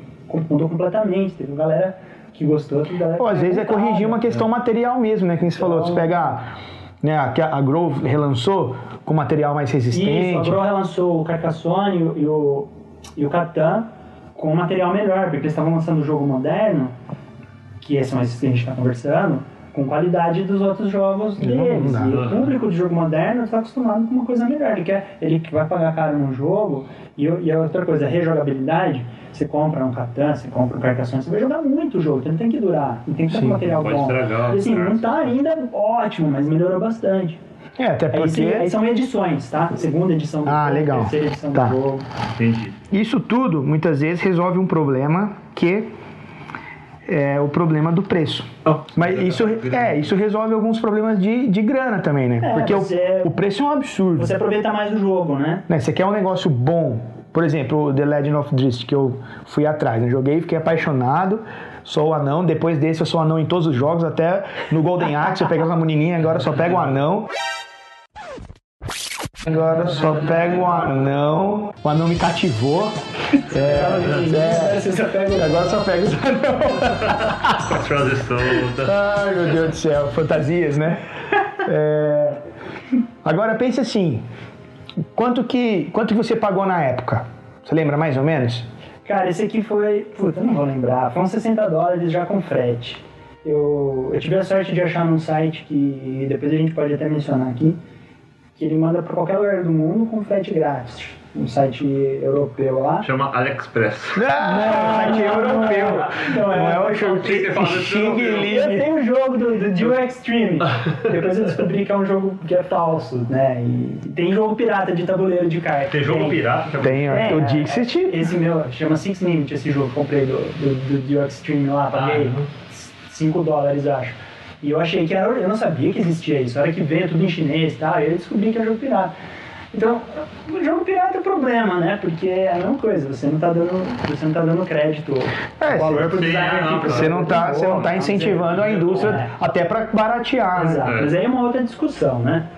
Ah, mas tá lá o jogo, não joguei fora, não queimei ele. Ah, tá aí, já comprei, não sabia. Mas, por exemplo, o, o- esse aí eu eu achei uns 60 dólares já com frete, mas se você for comprar no Brasil, 450, é, 450. 450. 450 É que assim, ó, pila. olha o tamanho dessa caixa, o peso da caixa, ela- vem muito Animal. miniatura. Não, é É, animal. é- é mais pesado e maior que o Zombicide, eu acho. É, não é. Não sei se tem tanta miniatura igual o Zombicide, mas o tanto de, de coisa que vem. ah, É que- o, o Zombicide mesmo, quando eu comprei o meu, eu importei, eu peguei no Kickstarter, paguei uma fortuna, foi, mais de mil, mil e quinhentos reais, veio três caixas, né? Então assim, é caro. É caro, é. O Drift é legal, o Dungeons and Dragons é legal, que o próprio jogo ele te estimula a você criar missões pra ele. Ele vem umas peças, por exemplo, que nem usa nas missões lá É que você pode. que é umas cartas que nem usa nas missões oficiais que falam que é você, pra você criar. Você acha? Você acha pouco, porque não foi um jogo po- popular. Igual o Zombicide. Zombicide Popularizou muito rápido. popular, então muita gente fez. E a empresa, ela lançou. Eu lembro que tinha um criador de missão online que você criava lá e já saiu o PDF prontinho. Então a empresa, ela, ela É. investiu nisso, né? Mas pa- é que o Zombicide foi. tão- Ele é lançado aqui, né? Pela Galápagos. Isso. Mas, por exemplo, o Black, o Black Plague vai fazer o quê? Dois anos que lançou?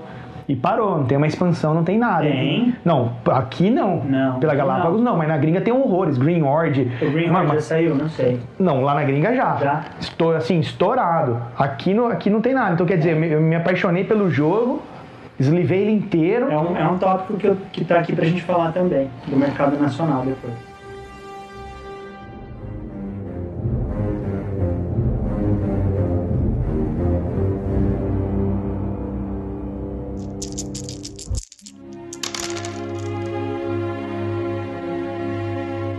Preço, preço BR e preço mundo então é um absurdo. Tem uma diferença, é lógico, tem as questões de mudar. Relativo. Mano, dê exemplos de, dessa relatividade mercadológica, mercantil. Eu tava dando uma olhada nisso que a gente ia conversar, falei, vou, vou- vou escolher um jogo. Peguei o Puerto Rico, que é um dos jogos mais conceituados aí, tanto no Brasil quanto lá fora. Tá? E que é da Grow, que é considerada meio careira aqui no Brasil, a Grow, perto das outras. Então, ah, eu peguei, fiz um orçamento na Miniature Market, que é a minha loja favorita de comprar dos Estados Unidos. Legal? É, o preço do jogo lá é 30 dólares e o frete para o Brasil 20 dólares FedEx. Ele chega aí em uma, duas semanas, ele é rápido. E 50 dólares, então 160 reais. Porém, tem o, o risco do imposto, que as últimas vezes que eu importei não peguei. Eu acho que a receita tá com algum problema. Não, lá. desde que, desde que o Temer entrou no poder, eu nunca mais fui taxado, É, cara. Provavelmente tem alguma coisa não com taxado nem recebi. Esse é outro, esse é um outro é problema. problema. Correios, toma essa na sua Não cara. ra- É, fui taxado, mas é Porque era tem quatro meses, né, de Curitiba pra cá. Tem, você viu aquele mapa? Tem a Eu China, tenho coisa É, aí meses. Curitiba lá do lado da China e o Brasil do outro lado do mundo. É bem né? isso. Impressionante. É, se pegar o imposto, que é, 30, que é 60% sobre o valor do jogo, mais o frete, que então seria 60% sobre 50 dólares, dá 80 dólares. 80 dólares dá 250 reais. Se pegar imposto. O que eu não acho que pega. É uma caixa pequena e não tá pegando ultimamente. Uhum. Então, eu, eu, eu- a gente pagaria uns 160 reais nele. Na loja Grow, ele custa 250 reais mais 15 de frete. Então, assim, empata. Sim. Ah, É regra? Não. Tem jogo que empata, tem jogo que é mais barato aqui, tem jogo que é mais caro aqui. Que é mais barato você importar. Se você procurar em fórum, você vai ver várias pessoas falando, ah, mas esse aqui é mais barato importar, mais barato importar. deixa eu te perguntar uma coisa. Existe um mercado de revenda de usados? Tem. Você compra jogo usado? Tem bastante. Na Ludopédia, no fórum que eu citei, tem o mercado da Ludopédia, tem muito leilão e tem muito jogo usado vendendo. Eu já vendi, comprei, troquei vários jogos por lá, é é muito bom. bacana. Você tem uma pontuaçãozinha, tipo no Mercado Livre, né? Isso é bom. É, Não, é legal pra caramba. Quem é da região, em Jundiaí, tem, um, tem uma feira chama Além do Muro. Tem todo mês. Procurem na internet, Além do Muro. Tem todo mês e você tem um, você pode pôr um, um crachazinho que se você levar jogo pra trocar, você tem um crachá. Estou trocando. E aí Legal. tem uma galera com crachá e você vai. Eu já troquei vários jogos lá também, super bacana. E tem os, os grupos do Facebook. Compra de board games, troca de board games, que também é um pouco, menos, um pouco mais arriscado, né? Ah, se você quiser for fazer por correio. É. Mas o hobby ainda é bacana, ainda tem gente bacana, legal, assim. É difícil você ver a galera enganar, tipo, ah, eu, eu mando meu jogo e a pessoa não manda dela, sabe? É difícil você Aham. ver histórias assim. Né? Porque normalmente quem tá no hobby é um público diferenciado. É, o público é diferente, É um público que gosta É o cara tipo que entra no fórum, é o cara que vai ler, que vai se esforçar pra ver se tá em inglês. Uhum. Sabe? O cara não lê inglês, né? Mas ele vai se esforçar. vai- né? Então assim, o, preço é relativo, mas aí tem outras vantagens e desvantagens aí de você comprar fora ou no Brasil, né? Vamos dar, dar uma- um exemplo. Você estava falando do Zombicide. Então, no Brasil, qual que é o problema? O, o, o, o suporte. Vamos começar pelas coisas boas do Brasil, né? Brasilzão aqui. Qual que é a vantagem de comprar aqui? A primeira vantagem para mim é o apoio ao hobby aqui, no Brasil. Certo. Sim. Tem muitas, muitas editoras nacionais, tá? Ontem eu olhei no, na Ludopad, tem 46 editoras nacionais no estado. Algumas, algumas estão inativas já, mas a maioria está ativa. 46. Algumas têm um, dois jogos. Outras são Galápagos, tem, deve estar na centena de jogos. Então, o suporte ao, ao, Brasil, ao hobby no Brasil, super Que em importante. 2017 a Galápagos só perdeu pra Devir. Devir passou em 2016. né? Em, em dinheiro. Publicação. Em quantidade? É. Saiu gráfico assim. Jura? Opa. Nossa, então o Galápagos reduziu a Mas, velocidade dele. mas né? pouca coisa.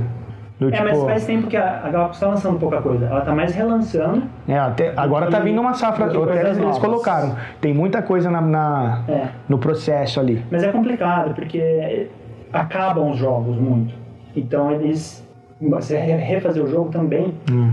investe dinheiro, Investe tempo. grana, né? Então É. eles ficam. Eles estão divididos entre imprimir um jogo. Esses, esse- eles, eles reimprimiram. O que que foi mesmo? Acho que The Resistance tinha acabado. E Dixit? O Dixit tinha acabado, e tem mercado, esse jogo vende, nem água. Então, é, tem que reinvestir, não pode também abandonar o jogo. É. que mais? Preço no Brasil, então, às vezes compensa.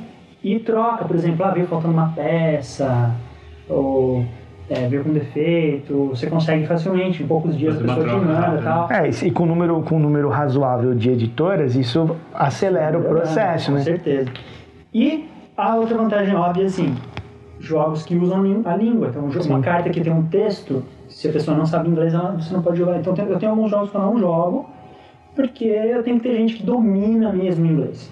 Tem alguns que precisa ter um domínio grande da língua. E tem outros não, que tem algumas, alguns textinhos já que você, só que você ah, consegue explicar, enfim. E quais são as desvantagens agora aqui do Brasil? O apoio ao hobby. Então, o apoio ao hobby não, o suporte. Então, o que você estava falando, exatamente. Esse, para mim, é o maior problema. Expansão, promo, nova edição do jogo, tá? Às vezes o jogo tá na terceira edição lá e os caras vêm e lançam a primeira edição aqui. Em vez de lançar a segunda, Isso me irrita. Ah, o jogo tem expansão lá, não tem expansão aqui. E às vezes, e às vezes a expansão que é, que é boa, que é importante. E vai vender, mano. O cara quer. mano. Não sei se vai Tem vender. Tem mercado pra, isso? não? Tem. O mercado é o que mais cresce É, no Brasil. complicado. E às vezes a- tem os, tem os problemas de tradução ainda. A própria Galápagos tem alguns erros de tradução. A Devir tem, tinha muitos erros de tradução. E, e a produção do jogo nem sempre é igual lá de fora. Eu mostrei uns pra vocês que é tão bom Sim. quanto lá de fora. Algumas exceções aqui no Brasil eles fazem melhor do que lá fora, mas a maioria ah, ou é igual ou tem, tem uma coisa um pouco pior. Então tem essas desvantagens aí. Já que você falou de. Vai, tem que A gente tá pensar. falando de mercado, Brasil mundo. Das nacionais aí, quais são as, as melhores assim? E por quê? Ah, minha favorita aqui no Brasil é a Ludofy Creative. Ludofy, a gente chama de Ludofy. É, eles têm uma produção sensacional, tá? O jogo fica perfeito. Os jogos são bons. A seleção de jogos é boa e a qualidade da- do material do jogo, a tua caixa do jogo, se você pegasse, ela é super rígida, super resistente. A impressão das cartas, você olha assim, você dá, dá prazer de ver o jogo, que você abre, né? Logo em seguida, não muito atrás, eu, eu colocaria a Paper Games. Também, ótima qualidade de carta, de caixa, é, de- a seleção de jogos dele está muito boa. E aí, citando aí, Galápagos, é muito é boa também. A Galápagos produção deve ser a é mainstream, boa. assim, vamos dizer, né? É, Chegou é boa pra- e ela tem muita opção. A Mandala, que era a antiga Fan- Fanbox, também tá, tá com. Ah, o Terra Mística é o jogo, no Brasil, considerado o jogo número um. É da Terra Mandala. É, é da Mandala. E a Grow tá crescendo na- nessa, nos, nos modernos, tá? Ela tá com San Juan, com Castles of Burgundy, com Porto Rico, com Istambul. A produção da Grow é média. Média. É média, é mediana. né? Apesar que, ah, que nem Castles of Burgundy falaram que deu a mesma produção que, tá, que tem lá fora, que já não é muito boa. Então, ah, tem a Meeple BR, que é bacana também. Eles lançaram Terraforming Mars, que é um dos top 5 no mundo. No muito bem. Brasil. A Devir. A produção da eu comprei um jogo, eu comprei o Galaxy Trucker recentemente da Devir. Eu não vi erro de tradução e o jogo está muito bem produzido Legal. Ponto pra devir. ponto para devir. Tem, tem outras, outros jogos, por exemplo, o, o Legends of Under, que eu não tenho, e o, ah, e o Pathfinder, que a galera reclamou muito, e veio erro na carta, erro na- no, no- no manual, e eles prometeram, prometeram, prometeram, e parece que não, não fizeram. E é isso, tem, e aí eu falei, tem 46 editoras aí no Brasil, tem a Gigante Jogos, tem a New Order, Você, editora, que quer ter o seu jogo divulgado, mostrado, analisado, jogado, né, pela sede mundial do Clube dos Board Gameiros, Board Gameiros, Vinhedo e Região. no Condado de Vinhedo. Você fica à vontade para enviar pra gente. Deixa eu parar de falar Vinhedo e Região, senão ninguém vai mandar nada. Vamos tentar de novo, então. Ninguém sabe o que é vinhedo. Não, Vinhedo os caras vão achar, tipo, deve ser Itália, Deve ser cara. Itália. É a sede mundial. Você pode ir em qualquer lugar do mundo que você não vai achar o Clube dos Board Gamers. É só aqui. Só aqui. Só aqui. Aliás, esse ano sai a carteirinha. Gráficas interessadas em divulgar o trabalho, nós vamos fazer a carteirinha. Designers cara. interessados em fazer a carteirinha para as gráficas interessadas. Ai, meu Deus do céu. Bom, falando de preço, tem muito, a gente tem que cair nesse, nesse assunto do, dos jogos independentes, né? Isso. Que não são das editoras, né? Os, os indie games, talvez, não sei se posso falar. E como eles funcionam, o que, que sustentam eles, né? Porque eu, imagino, tipo, sei lá, eu bolo um jogo aí super bacana, né? Faço talvez até um protótipo, alguma coisa pra ver, pra testar o jogo, não sei. E eu queria fazer, divulgar isso aí, meu. Às vezes não é nem pelo dinheiro, cara, né? Às vezes é do tipo, o cara gosta tanto da coisa que ele quer ter o prazer de ver as pessoas Jogando. interagindo, né? Com certeza. E aí, qual, qual que é a saída? Do tipo, vamos supor que eu crio um jogo. Tipo, o jogo vai começar. Como que é o, o- o filme lá do que estripa as pessoas lá, ó? Jogos vorazes. Aí eu vou fazer um negócio nessa. Jogos, né? Jogos mortais. Ah, jogos jogos, vorazes. jogos vorazes, Jogos vorazes. jogos mortais, jogo, qualquer tipo de jogos. Jogos dos jogos. E aí, como que eu faço pra. pra eu tenho. Eu mando pra uma editora, né? Acho que é o primeiro passo que o cara pensa é do tipo, pô, vou tentar vender. Não, não é. É, vamos lá. Primeira coisa que eu ia recomendar, você vai fazer um jogo, ah, faça um- pelo menos um curso rápido online que seja de game design. Estude um pouquinho de game design, tá? Porque a chance de você fazer um jogo que você quer fazer sem conhecimento de mecânica, de, de, de- do, do hobby, só, só de jogar e você querer fazer um jogo, a chance do jogo ser bom e ter um diferencial e vender aumenta bastante se você der uma estudada. Né? Eu fiz um curso de game design pelo Coursera, Preciso Foi. fazer. Separei, foi salvei lá. barato, tá? Eu tô fazendo um segundo e é sensacional. Você estuda a mecânica, você estuda como é que funciona. Você estuda como faz o playtest. O playtest é o ponto principal do lançamento do teu jogo. Tá? Você testar o jogo, ver se ele tá bom ou não. A maioria dos jogos no playtest você às vezes desiste e faz outro. Porque você vê não, não deu certo. Né? Não rolou. Não. É, Mas aí a gente pode também fazer um outro dia uma conversa só sobre game design, que é um assunto bem, bem longo. Vamos fazer. Tá? Mas vamos supor que então você fez um jogo, você ah, criou um jogo bacana e você quer lançar. Tem dois caminhos básicos. Você mandar para uma editora, né? e tem editora nacional, eu esqueci o nome agora aqui, não coloquei, mas tem, acho que é Ace Studios.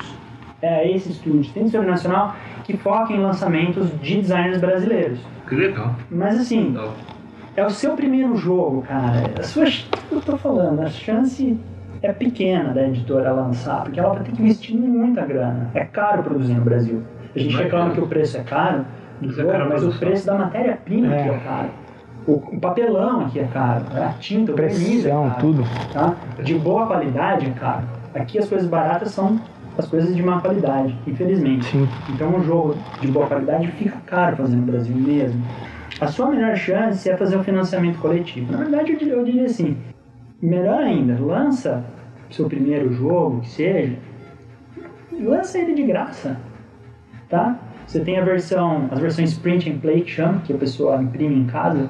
Então faça um jogo mais voltado para print and play, o cara vai imprimir umas cartinhas, imprimir um tabuleiro, pegar um conjunto de dados e tal, e, para começar a fazer o teu nome. E aí você lança o financiamento coletivo para você fazer as peças, mas o jogo já está pronto. A, nova Galápagos, que eu chamo entre aspas, né, que a Galápagos ela lançava jogo nacional apenas, até 2012, eu acho, 13, que eles entraram no Catarse com o Summoner Wars. Aí eles deram um- Uma- subida Uhum. na qualidade deles, lançaram o Summoner Wars com a qualidade eh, lá de fora, e aí começaram a trazer Fantasy Flight, começaram a trazer jogos eh, mais já conhecidos. Então a Galápagos usou o Catarse, né, o Zombicide foi Kickstarter. É, mas seria esse caminho, cara. Assim, primeira coisa, antes de, de pôr a cara no, no Catarse, eu, comprei jogo já brasileiro no Catarse, eu acho que o jogo chegou, eu falei, é isso o jogo, cara? Vendi. Ó, um jogo bom que tiver no Catarse, ele vai te dar um demo pra você jogar. Ele vai falar, ó, imprime aqui, ó, dá pra você jogar, sei lá, a primeira aventura, ou dá pra você jogar um pouquinho. Isso é legal, é Porque o cara confia no taco dele. É, Ele fala assim, ó, ele garante. Joga aí. Várias vezes eu peguei um jogo e imprimi e não comprei. Vocês vão falar, você acha que vocês acham que eu Pô, eu tem vários né? aqui, né? Tipo, Eu imprimi um, um outro jogo nacional, falei, ah, imprime aí o jogo. Eu imprimi, joguei umas duas, três vezes, falei, nossa, não achei graça nenhuma nisso, não vou comprar. Agora teve outros que eu imprimi e adorei a impressãozinha lá, imprimi duas páginas, umas cartinhas, joguei um pouco, falei, nossa, hoje agora, inclusive os Kickstarters, eles estão fazendo, tem um, no, no, no, no PC, na Steam, tem um, tem um jogo, uma plataforma que chama Tabletop Simulator. ah, Tabletop Simulator. Então, que nem o Gloomhaven, o jogo número um do mundo, considerado aí no, no, no BGG, que é um jogo de campanha. Ele só foi lançado no Kickstarter e depois no Kickstarter. Você não acha nem loja pra comprar. Ele é o jogo número um do mundo e não existe loja pra comprar. comprar. Porque ele fez, o, ele, fez o, ele fez o tanto que ele ganhou dinheiro pra fazer. sim.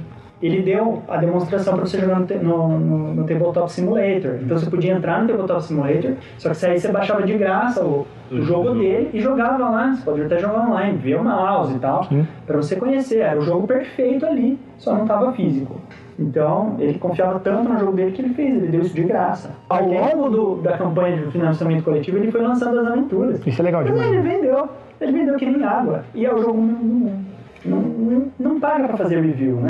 É, é feio, é, não sei. Você pode dar um jogo e fazer um review, pegar um review sincero. Aí é uma coisa. É, os nossos, os nossos reviews serão reviews sinceros. Se você não confia no seu taco, É. não manda o jogo pra gente, que a gente vai falar mal se precisar falar mal. Exatamente. Aqui Apesar- não tem. Apesar que tudo tem seu preço. Ah, é, tem essa A também. gente é professor, tem que É, você garantiu uma correção de uns 10 pacotinhos de prova, e, ó, você tá ligado que você tem muita coisa comigo aqui, meu. Pode mandar o jogo, Pode até pontinhos manda a camisa do Corinthians que eu vi isso também. Falo, falo errado se precisar. Você sabe como que é, tudo tem seu preço.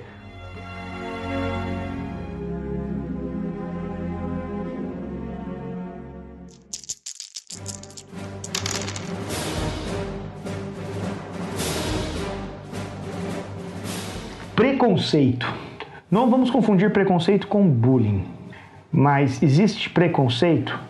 Por exemplo, você fala assim, puxa, eu gosto tanto de Zombicide, o cara fala assim, nossa, esse jogo é uma bosta, hein, mano? Você é modinha, hein, cara? Você não sei o que tem, hein? Tem, ó, tem o preconceito dentro do hobby tem o preconceito fora do hobby, né? Então, tem gente que... é, por exemplo, tem um grupo de sexta-feira, toda sexta-feira a gente... Sexta-feira à noite a gente senta na mesa e joga um jogo de tabuleiro.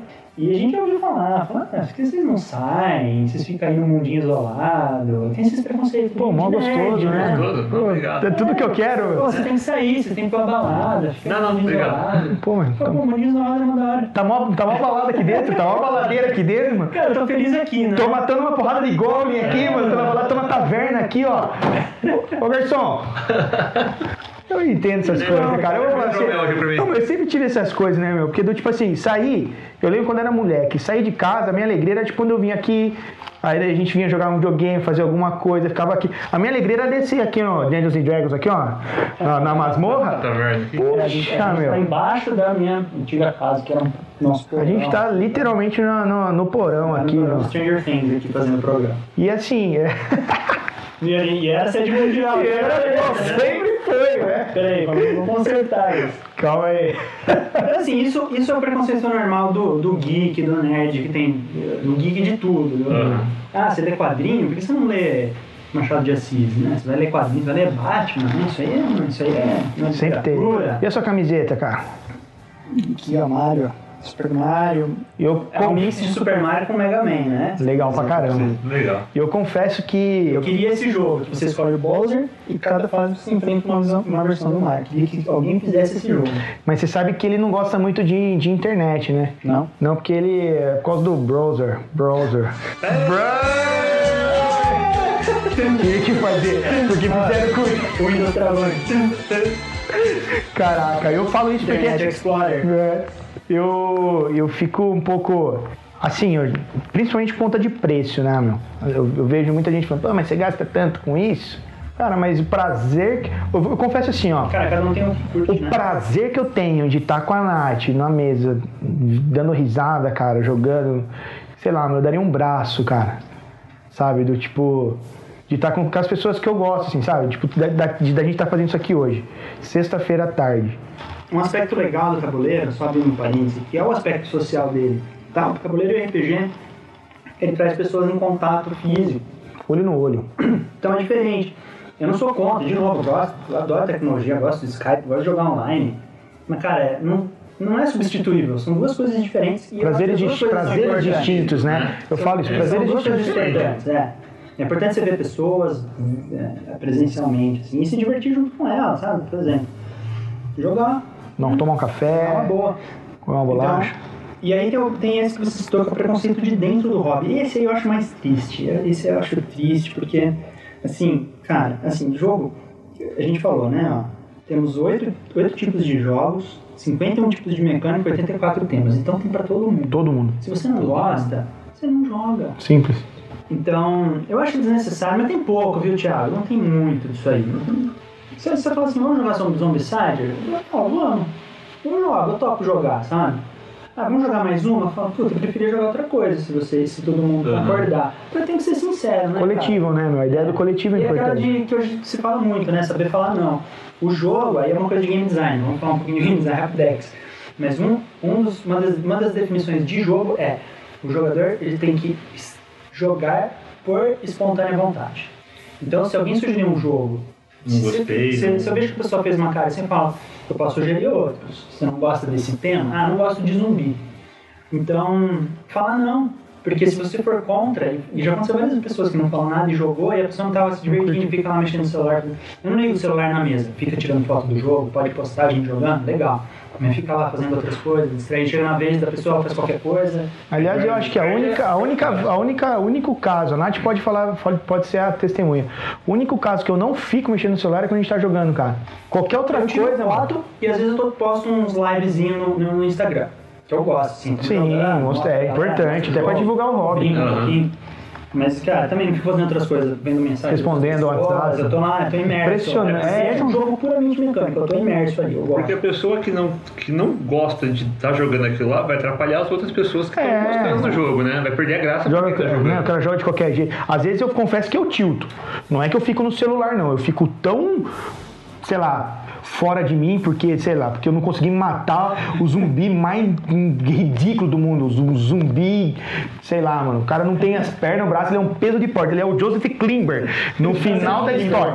E aí o bicho consegue me morder, mano. Nossa, aí eu fico louco, mano. Aí, mas não é, não é, é descaso. Não vou pro celular. Eu fico do tipo assim, mano, não acredito. que a gente tinha muito. A gente jogava muito War em casa. Não sei que War é ruim, mas é porque eu tinha. Não é ruim, Não, cara. Não na tem época era que tinha. É. Só que aí quando a pessoa tava perdendo, ela fazia qualquer coisa. Ah, não. Aí perde a graça para os outros jogadores, isso fica chato. Porque, pô, eu tô ganhando, é minha, minha vez de ganhar. Deixa eu me divertir também, né?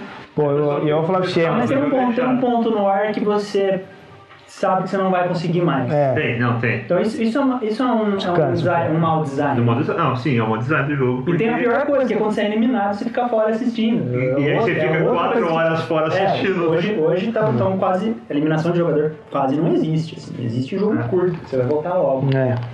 Mas a ideia, é a ideia de pensar, né? Eu já fiquei sabendo, Mas assim, é chato, é. de República Unicamp que acabou por causa de War, mano. Pô, mano, dos caras ta- tacar o tabuleiro na- nas costas do maluco, comer, com, enfiar a pecinha na boca do Opa! Opa! Eu vou, eu vou pagar um Vamos, aluguel. vamos mandar um pelo Correio War lá pro, pro Planalto ali, ver se República, Federativa ia do Brasil. legal pra caramba. Quem sabe, quem sabe a República Federativa do Brasil não acaba. Eu tenho, eu tenho um joguinho pra vocês aqui, ó. Mas fica tranquilo, viu? Joga numa boa. E, e, olha, e- e não precisa de, de missão. Mas a gente manda o War e manda o Uno. Só com quatro mais a Uno. Não, mas o, o War fica tranquilo, porque você vai dar a missão do cara destruir o exército azul, não, é dominar o mundo. É sempre assim, ele tá, não tá nem aí, mano. Ele fala, não quero só matar o azul, não, cara. Quero matar o azul, o vermelho, né? Fazendo os paralelos, né? O azul e o vermelho, né? E etc. O cara, é, é- é a loucura. É, a gente podia fazer um negócio desse, né, meu? Do tipo, sei lá, muito bom. Empresas de, de transporte de correios interessados em divulgar o trabalho. Vou pra você, aliás, gente, por gente não favor. tem um real no bolso. Então. Tá difícil, viu? Aliás, empresa de qualquer coisa que tiver interesse, a gente. Café, ó, Café Moraes. também, Café café. Moraes de Campinas, a gente Café Moraes. Queremos você aqui, hein? Perto da minha casa, por favor. Eu vou, gente- eu vou até buscar. A gente tá tomando aqui o do ponto, mas Ó, podia ser um Moraes. Podia ser um Moraes. Aliás, queremos um Moraes, a não ser que o do ponto apareça aí também pra. pra- Meu Deus do céu. Bom, tá difícil.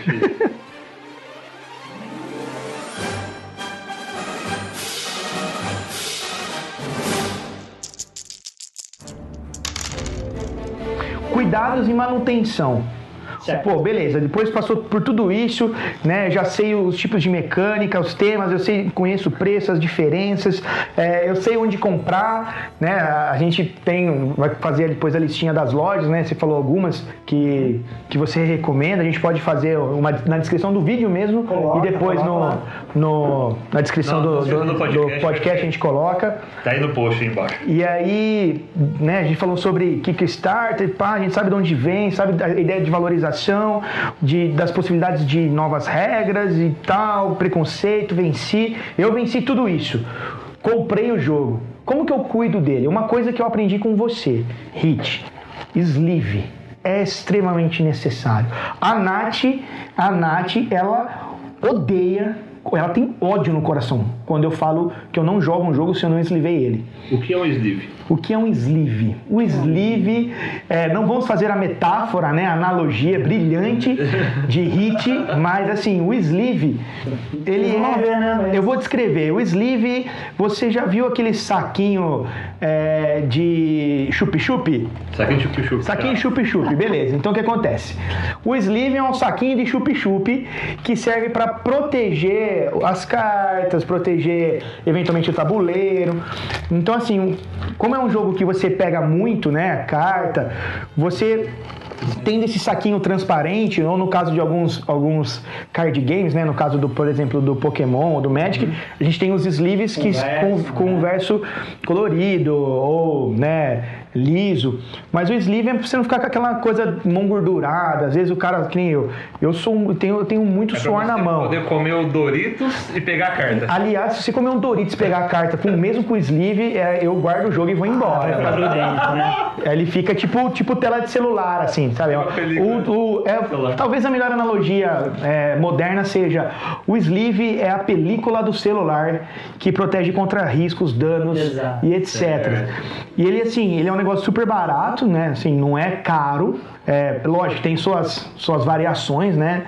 É, eu já peguei sleeve assim a preços ridículos, principalmente dos padrões, né? Padrão de carta Pokémon Magic, ele é, são os mais baratos.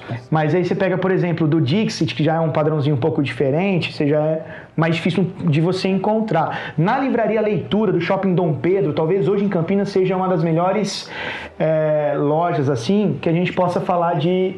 Você chegou aí ultimamente? É. Faz tempo que eu não vou Cara, eu comprei sleeve agora lá de, de. Comprei de Dixit e comprei. Comprei esse aqui. Todos os tamanhos lá eu tenho. Hum, então você compra isso. É, você É, e sobra um pouquinho, Exatamente, né? você guarda. É. Então, assim, é importante, cara, você É ter. importante, não? Pra você cuidar das cartas, principalmente. Barulhinho dos livros, ó. Balinho do capitalismo. Não, e você jogar, jogar com isso aí é sensacional, porque você sabe que é a sua cartinha. O Dixit, o Dixit pra mim, talvez depois do, do Zombicide seja o jogo que eu mais gosto, assim. Talvez, Ah, é não, um jogo É o que eu mais gosto. Aliás, eu comprei a última expansão, não sei se chegou a ver. Provavelmente você- você jogou mais ele que o Zombicide, eu diria. Sim, mas com certeza. Com, mas, mas com certeza. você pode jogar Dixit com qualquer pessoa. Cara, Qualquer, qualquer pessoa. Aí é não, aliás, é muito mais legal jogar Dixit com, porque é um- a gente vai fazer um- uma, uma noite do Dixit. Até pensei em algumas regras alternativas. Uhum. Uma roleta da sorte, a roleta do tema da sorte. Vai, vai você, você vai girar a roleta. Vai, vai você, rolou. Saiu música, vai você, vai falar de música, é música. Tem é música. E aí, assim, meu, é, não consigo jogar, cara, não consigo. Me, assim, meu jogo, né? Aliás, eu entrei num grupo chama Covil. Mandar um abraço pra galera do Covil aí, de Campinas. conheço. aí o, o cara perguntou: Você tem o Vincent Mais? Eu falei: Tenho. Vamos combinar de jogar? Eu falei: Vamos, mas eu vou eslivar ele antes. Aí o cara, ah, é, sabe, ficou meio assim. Ah. Mas é. Justo é justo. É, do tipo. O jogo é seu, cara. É, eu, eu assim, eu, é lógico que eu queria deslivar todos os jogos, mas é um processo, né? Então, é, primeiro, talvez uma das coisas mais importantes para manter o jogo, o sleeve. Ah, a gente, o Sleeve ele entra numa categoria econômica, vamos dizer. Certo. tá? Tem cálculos simples que você pode fazer também. Esse jogo, vou, vou dar um exemplo. Tem um jogo da Gro, ele chama Hell. Um jogo de carta da Gro, tá? Eu paguei R$ 9,90 nele. Nem o Wizard que eu te dei, que custou 11. Tá, cadê? Tá ali. O pacote de sleeve, pra ele, pra quem não entendeu o sleeve, deixa eu explicar, é um plastiquinho que você coloca a carta dentro do plastiquinho e ele. Um, um sleeve, se você comprar um, um bom e o tamanho certo, ele, a carta fica bem, ela não fica solta bem. Justinha. Então fica melhor pra embaralhar, tá? A não ser que você tenha, você tenha as técnicas de embaralhamento assim de cassino. David Copperfield. Seja muito bom pra embaralhar a carta. Aí tá, tá roubando. Eu sou, eu sou péssimo para embaralhar. Quando você embaralha a carta sem o sleeve, carta normal, você vai gastando os cantos da carta. Quando você embaralha errado, como eu. Com o sleeve, tem uma técnica de embaralhar que você deixa, coloca ele na diagonal. Tem até um videozinho no site da Mindy explicando. Você põe, na- você põe o deck na diagonal e ele embaralha super fácil. Então, ele melhora o embaralhamento da carta e ele protege a carta do quê? Do suor da tua mão. Tem gente que sua muito jogando Thiago. a carta vai estragar mais rápido. Tá? Acidente, você derrubou alguma coisa na mesa, ele ajuda um pouco, lógico, se você derrubou um litro, dois litros de coca na mesa, não tem o que salva. Já né? era. Se derrubou só da cáustica na mesa, também não tem o que fazer. Mas ah, ele ajuda. Porém, ele não é assim. Depende do jogo. Então vamos pegar um jogo, ah, sei lá, ó, Dungeons and Dragons, lá, que falou, jogo, cara, 450 reais. Ah, você compra um pacotinho de 15 reais de sleeve e você, você põe todas as cartas aí, talvez dois pacotinhos. Pois. Se você está gastando aí menos de, Justo. menos de, de 5 a 10% do valor do jogo, para o jogo durar muito mais. Uno, Então, você não vai eslivar Uno, Uno é cara. pra gastar, ele é barato. Né? Esse jogo que eu citei da Grow Hell tem dois problemas. Primeiro, o formato de carta da Grow, do Hell, do Coloreto, do Bang, não existe sleeve. É o, é o tamanho Grow que se chama. Só a Grow faz esse tamanho, então ninguém fabrica o, o, o sleeve desse tamanho. E segundo, o pacote de sleeve é o preço do jogo. Esse Hell eu tenho dois, ele tava R$ 9,90, eu comprei dois, guardei um e guardei, deixei esse aí. Vou jogar esse, vou gastando. Sim. A hora que for gastar, eu, eu abro o meu outro. Sim. Certo? É o Uno, comprei oito. Não dá risada, é sério. Galera, que eu, eu comprei, mano. Eu queria fazer um que é pra jogar com o Flame, mano. Agora sim, tem gente que prefere jogar sem o sleeve, sentir o papel na mão, tá? Legal, joga sem sleeve, não é obrigatório. Eu, eu pra mim, eu ponho sleeve em todos. A não ser que o jogo seja meu, aí é esses- obrigatório. É, exceto nesses da Grow. Agora, o dono do jogo que determina.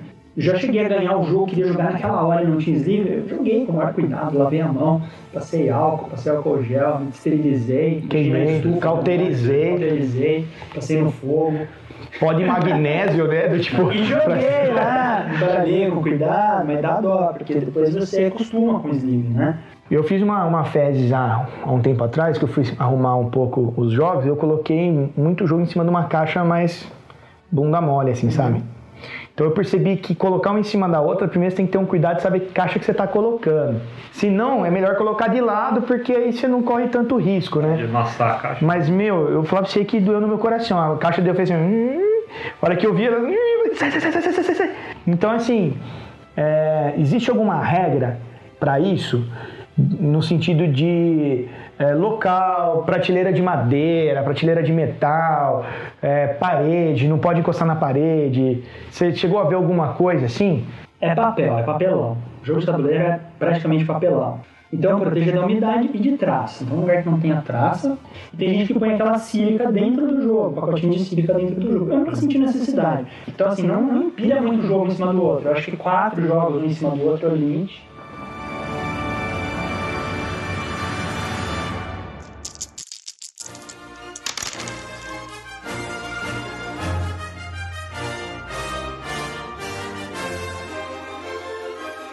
Agora a gente vai para o top. Top o que que, a gente, que, que você montou? Eu fiz um top 3. Top 3. Três. Top 3. 3, 3, 3. 3, 3, Three. 3. Vai lá. Como você dividiu o top 3? Eu, eu dividi por, por, por tipo de jogo, né? Por família. Tá. O, o Ti pediu para fazer um, um, um top 3 aqui de indicações para quem está começando a conhecer os jogos de Vamos tabuleiro. deixar tudo na descrição aqui do. Ah, é. Tenha dúvida. Então, assim, é, esse programa, esse, podcast que a gente fez foi meio que uma introdução para quem está começando, pra quem está Aprendi começando a muito. conhecer jogo de tabuleiro. Ou você nunca jogou tabuleiro, ou você joga, jo- jogou e parou no tempo. Você parou de jogar lá na época do War, do Banco Às vezes até se traumatizou e não é, quer mais não saber. gostava. É, e ó, se você não gostava de War, de Banco Imobiliário, esquece, tá? Hoje o jogo é outra coisa. Tenta, vai lá e tenta. Existe, o Will Wheaton fala, existe um jogo para qualquer pessoa.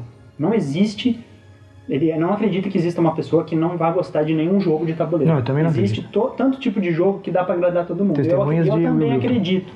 Então, se alguém oferecer para jogar jogo, vai lá, né? Eu já tô morrendo de vontade de jogar aqui, só de ouvir vocês falarem. Procura um grupo no Facebook, a galera Ou procura a gente mesmo, Procura meu. A não- gente, é, A gente pode olha. até indicar algu- algum grupo da sua cidade, a gente Eu tenta tenho- entrar em Tem contato. mais jogo do que gente pra jogar eles, então sempre que quiser combinar, a gente tá por aí, né?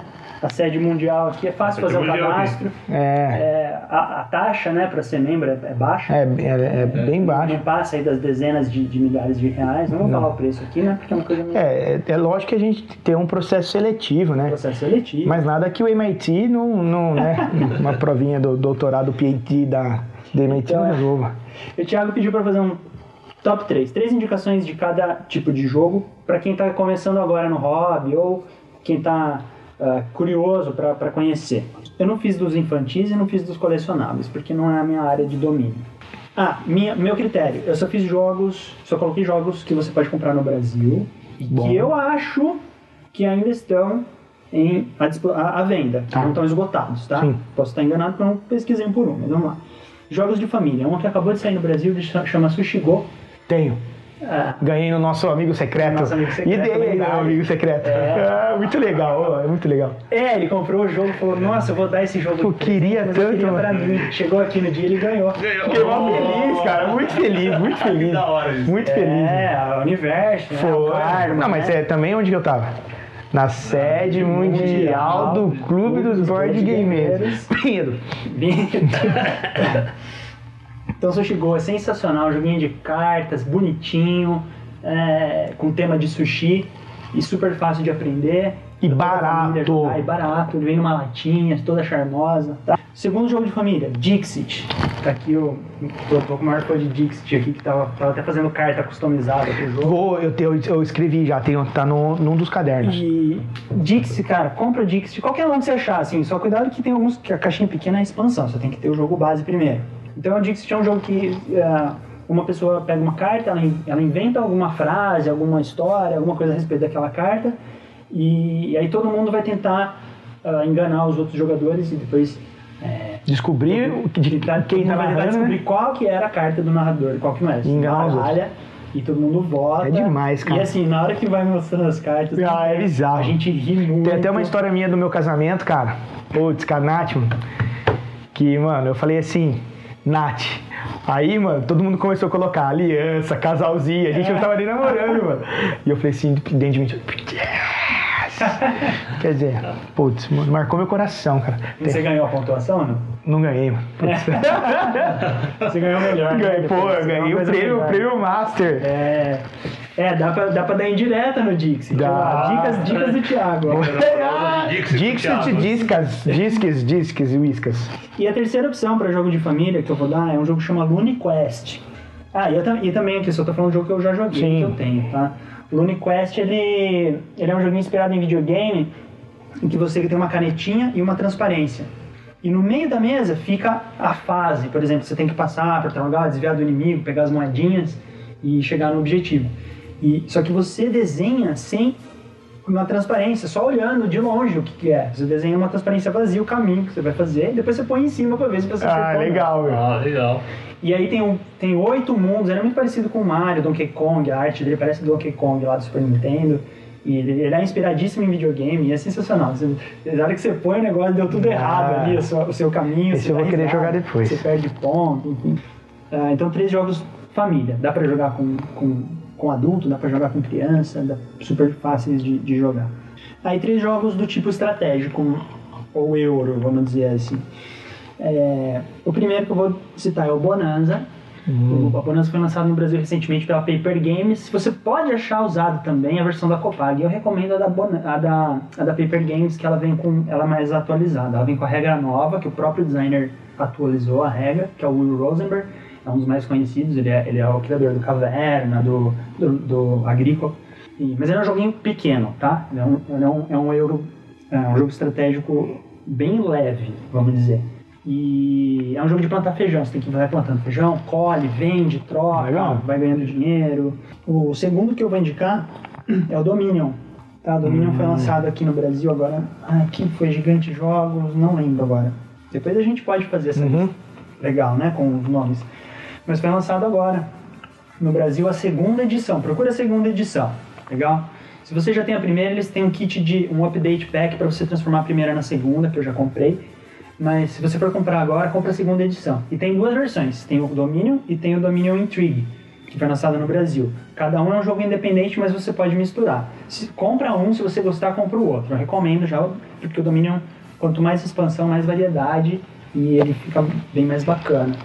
É um jogo de construir baralho. Você vai ele criou esse, esse, esse tipo, essa mecânica de deck building. Você vai, você começa com 10 cartas e você vai comprando cartas da mesa, colocando no seu baralho e aumentando o seu baralho.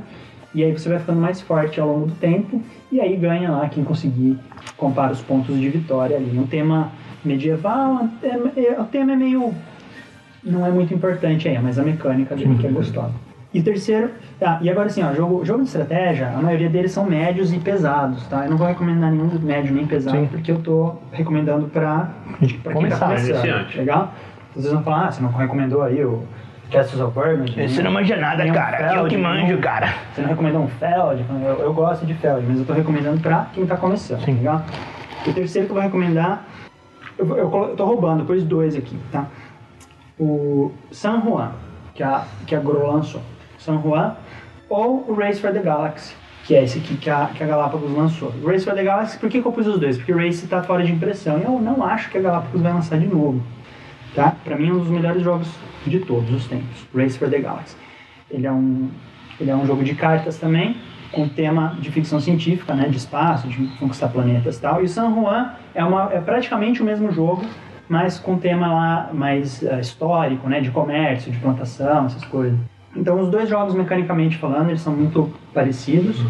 O, o Puerto Rico também é parecido, mas ele é um pouco mais pesado e complexo. Então eu recomendaria o San Juan para você. Se você, você vai achar mais facilmente o San Juan. Se achar um Race for the Galaxy usado, pega Compra. compra, assim, é sensacional. Pra quem gosta de jogo de estratégia.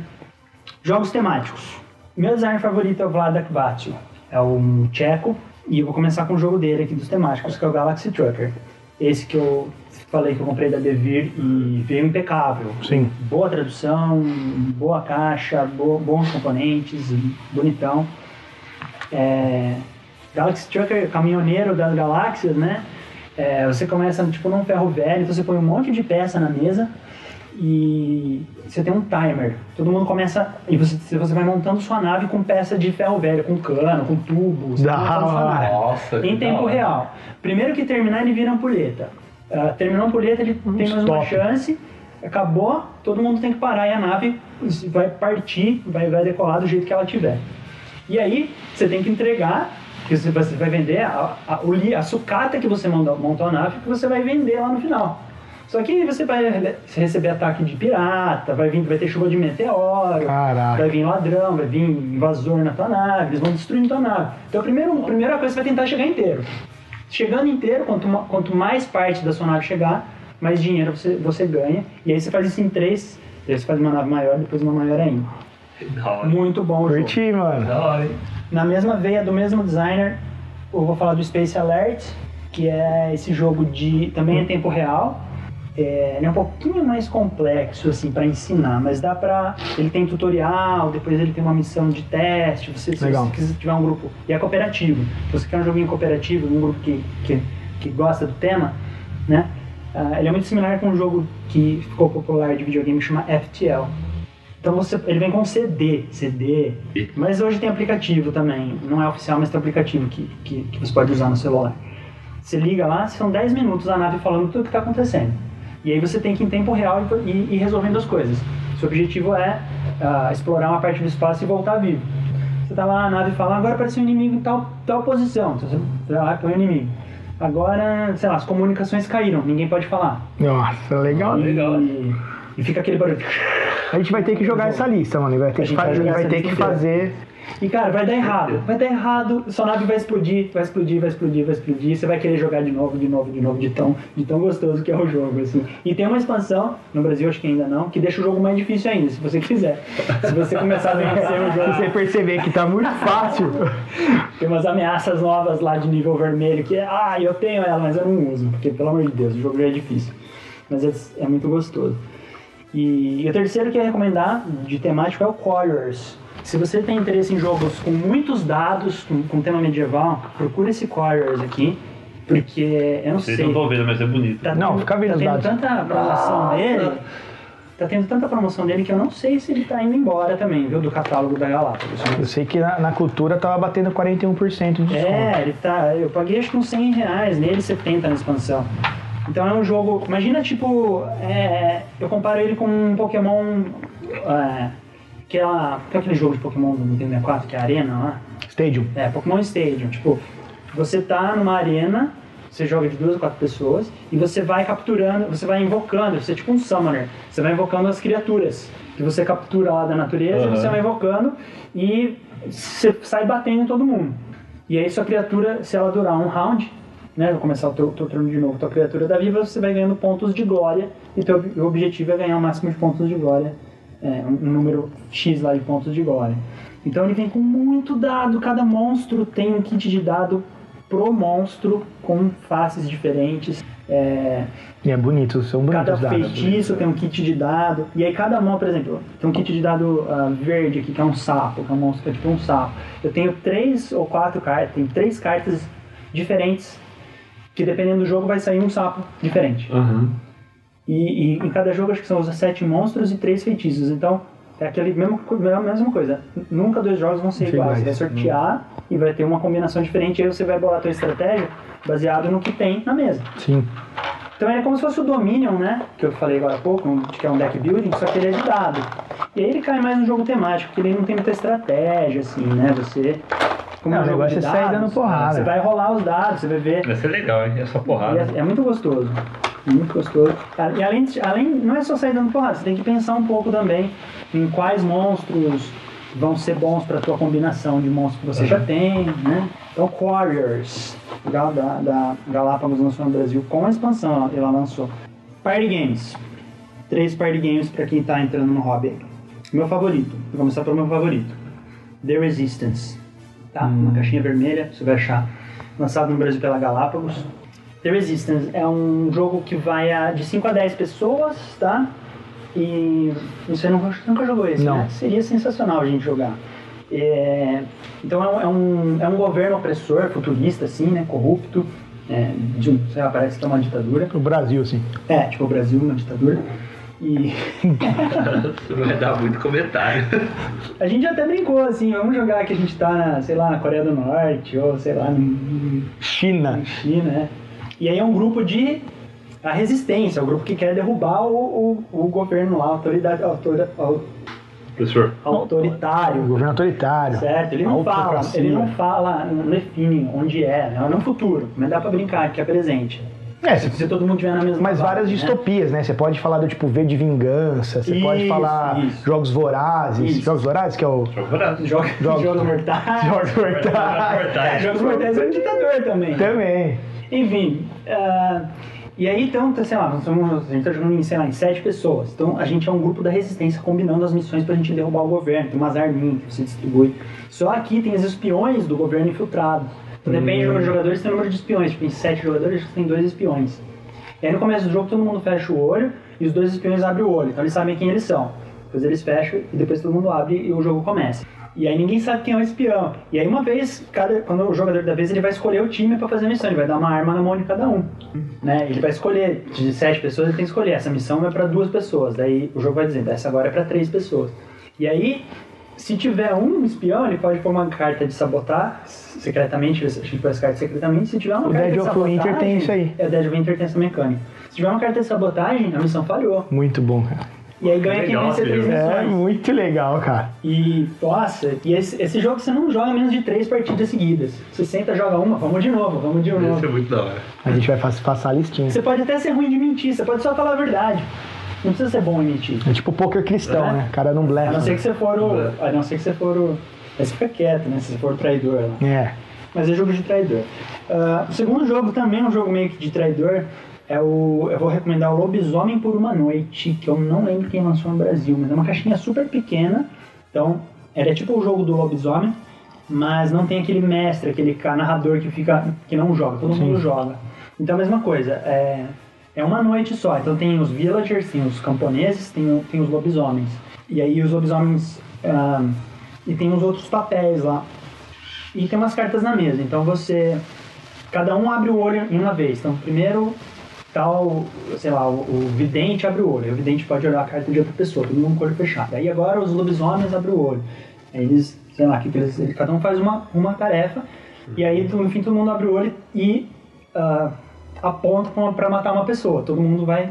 Vai, vai ter uma discussão pra tentar descobrir quem é quem, todo mundo vai apontar e vai matar alguém e acabou o jogo ali. Se matou um lobisomem, o- a vila ganhou. Se matou um cara da vila, os lobisomens Caralho. Ah, legal. e é um jogo que você joga em 5 minutos. 5 minutos. Você vai jogar mais É 10 rápido, você joga partidas um seguidas. partidas seguidas. É da hora. E se você se- compra esse que é pequenininho, custa, deve custar no máximo 20 reais. Lobisomem por uma noite no Brasil. Que ele é original japonês com arte de pixel, bonitinho, mas é pra 8 pessoas no máximo, se eu não me engano. Daí se você gostar mesmo, você pode importar uma caixinha pequena chamada One Night Ultimate Werewolf. Daí tem ele, tem o Daybreak, tem o de vampiro, tem o de alien, e por aí você pode misturar tudo. Então tem vampiro, lobisomem, alien, Legal. tudo na mesa, misturado, e, e fica uma loucura o jogo. É, e o terceiro que eu vou recomendar, de outro jogo do Vlada, eu vou, eu gosto dele mesmo, é o Codinomes, tá? Codinomes é um party game do, do Vlada, em que ele é pra jogar em times. Então tem dois times de espiões, é um jogo de, de palavras, esse tipo de tentar adivinhar. O cara dá uma dica, tem um monte de palavra na mesa, e ele dá uma dica, ele fala, uma- ele tem que, você pode falar uma palavra e quantas cartas mesa tem a ver com aquela dica que ele deu. E aí o pessoal do grupo tem que apontar e achar a- Legal. a, palavra certa. E é, esse é um tipo de jogo que se eu, eu explicando como é que ele funciona, ele não parece legal. Mas na hora que senta, cara. Não, mano, eu, já tô, mundo- eu já imaginei, tipo assim, pô, mano. todo mundo se diverte. Caraca. O único, assim, ruim, se você tá jogando com pouca gente, é, tem que ter um número par, tem 6 ou 8. Se você já tá com 13 pessoas, aí não tem problema se um time tem uma pessoa a mais que, que, o- que o outro, que não dá tanta diferença, né?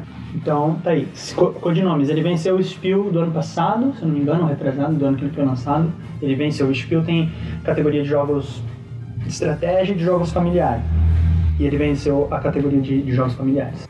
A quinta categoria aqui que eu tô falando, vou falar é, seria o Wargame. Então, o Wargame eu falei também que não é minha especialidade, né? Warhammer, essas coisas. Então, eu vou roubar um pouco aqui. Eu vou falar três jogos de combate tático, que é uma coisa que, é, que vai lembrar o Wargame dentro do, do, do, do tabuleiro, é o que mais parece um jogo de guerra. Eu sei que é diferente, ou se tiver algum Wargamer escutando, tá? Eita. Mania É. fanático. É, que tem. tem Extremista. essa- tem gente que, por exemplo, fala assim: ah, tal jogo é Wargame. Aí eu tenho os Wargamers que falam: não, esse jogo não é Wargame. Tem, tem uma, uma rixa ali. Quem é você pra dizer isso? Então, Rapaz. assim, não, não pegando mérito de nada. Então, três jogos de combate tático. Se você gosta assim, de sentar, por miniatura e lutar contra outra pessoa, tem jogo pra isso, tá? Primeiro, Crossmaster Arena. Ele é um jogo da, da Galápagos. Ele é bem simples. ah, ele, vem um, ele vem um tutorial. Você abre na página do, do manual, ele vem um mapa, você põe as miniaturas na própria página E já joga ali. Então vamos aprender a movimentar e dar o ataque de perto. Aí ele ensina as regras, então você pega um amigo teu e aprende. legal. Aí na próxima página, Agiliza, né, vamos, aprender o ataque à distância. Então ele põe na. Tem a página lá, o tabuleiro. E pelo que eu vi, ele é bem feitinho, cara. E é lindo, as- as miniaturas dele são. E, aliás, lindas. as miniaturas estavam em promoção também. Já vem pintadas, tá? É, Não tem o que reclamar. Você consegue Você- comprar de time também, né? A não ser que. A única coisa é que se você não gosta de Tibi. Tibi, pra quem não sabe, é estilo anime, a miniatura estilo anime, estilo Muito mangá. da hora. Não, é lindo. Então, o jogo base ele vem com oito personagens, que já é mais do que suficiente, né? E você e aí tem as expansões que. Olha aqui, ó, tem o Capitão Amanca. É, ele é tipo o Capitão América, só que não, entendeu? Então tem vários. Várias eu peguei, eu peguei numa troca esse jogo e tô super feliz, eu gostei muito dele. Então, Crossmaster, tem primeira temporada, segunda, segunda, primeira edição, segunda edição, é, pega qualquer uma, sabe? Tem poucas diferenças de regra, tem um, tem um kit de cards que atualiza todos os personagens para edição mais atual. Legal. Aí você vai atrás, mas qualquer um que você pegar, você vai. Se você quer um jogo de miniatura tática, estilo videogame, estilo XCOM, estilo Final Fantasy Tactics, se você gosta desse tipo de jogo e você quer jogar no tabuleiro, esse é aquele que eu falei que surgiu no videogame como Sim. Dofus ou Wakfu, né? Aí E, Foi e pro tabuleiro. virou o Crossmaster Arena e, e foi pro, pro tabuleiro. Ele é igualzinho no tabuleiro no, no, no videogame, é a mesma regra, tudo, é 100%. O Wilker, que é o professor amigo meu lá, professor de matemática, que me falou desse jogo, ele falou que ele conheceu, ou ele jogava com a atual esposa dele, esse jogo No videogame. é, É. é online, alguma coisa assim. E as coisas em francês que ele tinha, que eram as versões muito loucas assim. É, se você comprar miniaturas, porque você pode comprar as miniaturas à parte, nas expansõezinhas, elas vêm com código que você digita lá e você ganha personagem no, no videogame, se você tiver o videogame dele. Então ele é integrado também, igual acontece com, com as cartas do Pokémon. Sim. O segundo, que na verdade era pra ser o primeiro, tá? Eu recomendo, vou recomendar antes do Crossmaster o Summoner Wars, se você conseguir achar, porque na época ele tava difícil de achar. Summoner Wars é aquele que eu já, conver- já citei, né? Você escolhe uma facção, tem a caixa base, que é o Master Set, que eu recomendo, vem seis facções. Depois você pode comprar mais. Você pega o deck pronto e já começa a jogar. Você não precisa montar o deck Sim. antes, nada. Se quiser, tem uns packs de cartas que você pode fazer isso, se você gosta de fazer isso. Eu prefiro pegar pego o deck pronto, ah, eu vou com, ah, com os elfos, não sei da onde. Você vai com, sei lá, com os orcs, não sei das quantas. Não, com os anões, mano. Tem, tem tudo, tem mercenários, tem, Já não. é, tem anão, tem. foi tem anão, acho que tem anão. Se tiver, Tem, gente tem um monte de coisa. Tem, tem, tem, tem facção que tem dois tipos, por exemplo. Não sei se tem dois tipos de elfo, tem elfo da floresta, elfo da não sei da onde. E é super legal. Cada vez vai ser um jogo diferente. É, você é um summoner, um invocador, você vai ah, invocando as criaturas na mesa, você tem que pagar pontos de magia, e quando você mata uma carta do inimigo, a carta vai pra tua pilha de magia. Pra- e você tem, então você tem que matar os inimigos pra começar com Legal, magia, pra legal, você legal. gastar e pra trazer mais monstros. E o teu objetivo é tipo o xadrez, tem que matar o- a peça principal, o summoner do inimigo. Então, Summoner Wars. E é bem mais fácil de aprender, por exemplo, do que o Crossmaster. Não que o Crossmaster seja difícil, mas ele é um pouquinho mais longo, assim, o aprendizado dele. O Summoner Wars é um manualzinho super pequeno, você lê, aprendeu e você Fácil. jogando. É mais ler as cartas na hora, que demora às vezes um pouco. E o X-Wing. O X-Wing eu não tenho, mas eu joguei. Eu tenho a própria a versão do Star Trek. Eu, eu sou mais Star Trek do, do que Star Wars, tá? Eu não brigo com ninguém por causa disso. Bom saber, né? É, não tem briga. Mas simplesmente é uma coisa que eu gosto mais, é um universo que eu gosto mais. Então eu tenho Star Trek Attack Wing. Eu tenho o, o Star Wars X-Wing, X-Wing. mas eu nunca joguei. Então, é o mesmo jogo. Que Inclusive, triste. o, o, o X-Wing ele saiu primeiro, tá? Do Star Wars.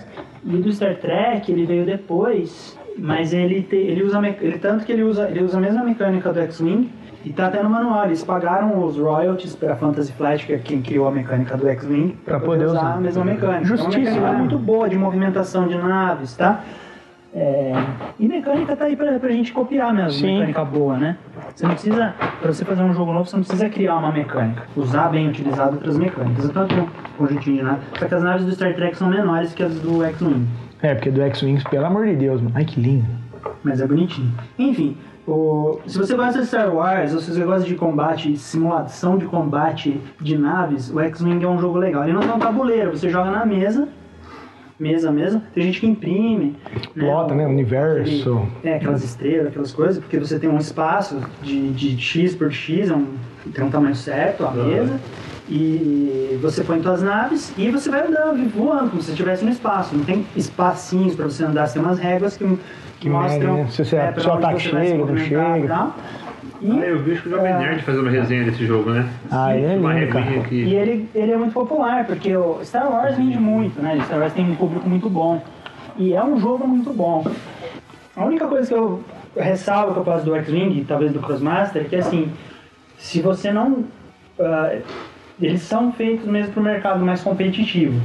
Tem, tem campeonato de X-Wing. Uhum. Então, é um jogo complicado. Se você comprar, tipo, um monte de nave, tipo, um- fica tipo um, um, um card game colecionável. Uhum. Tipo assim, ah, quero jogar uma partida eu e você. É, cê- eu tenho um jogo, você não tem. Ah, então vou montar teu esquadrão. Tipo, vai ficar equilibrado? Não vai, sabe? Não vai. Cada um tem que ter o Então, seu. É, E cada um tem que ter o seu e aí e não vai ter um equilíbrio. saber estratégia. Então, você monta o gosta- seu a partir de uma É, estratégia. então assim, é, você joga e fala, hum, o meu não foi legal, vou mudar algumas coisas, vou comprar uma navezinha diferente. E outra ressalva que eu faço é que o X-Wing no Brasil ele tem pouquíssimas coisas comparado com o que tem lá fora. Você pode importar e, e imprimir um- uma carta traduzida que você precisa só, se Aham. não me engano. Então dá pra você adaptar. E por último aqui os abstratos, deixei por último, que não tem muito jogo abstrato no Brasil, não tem um mercado muito grande de abstrato. Né? O, o primeiro que eu vou recomendar você pode achar em qualquer lugar. Provavelmente você já jogou, que é Dominó. Dominó. Hum. Dominó. A gente não falou, a gente falou de Ludo, falou de Dominó Imobiliário. é legal E, demais, e- mano. E, o que- É. e o Dominó tá quietinho desde lá de sempre, e a galera não fala dele. É um jogo super legal, um jogo de dedução. Já vim daqui o seu Leon. Você tem que saber, eu tenho lá um dominó. É, você tem que se, ah, tentar adivinhar o que, que tem na mão da pessoa, tem um pouco daquela. Nunca jogue, dica.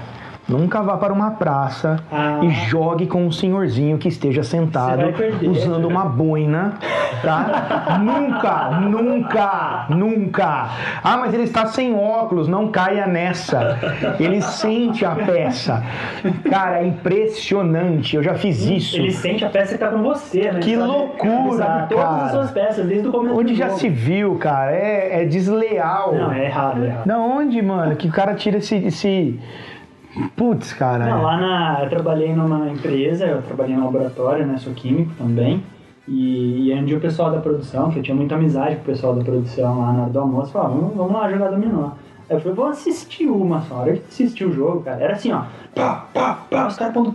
Não dava nem tempo do cara pôr uma peça, outro já punha outra.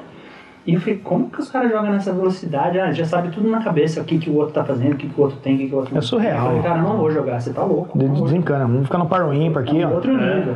Mas enfim, cara, dominó. Cara, um joguinho você acha em qualquer lugar. Esse aqui. eu- Um 99, qualquer lugar, cara. Um 99, você compra um dominózinho e é bacana, tá? É um, é um jogo, é um joguinho legal, se você não tem em casa.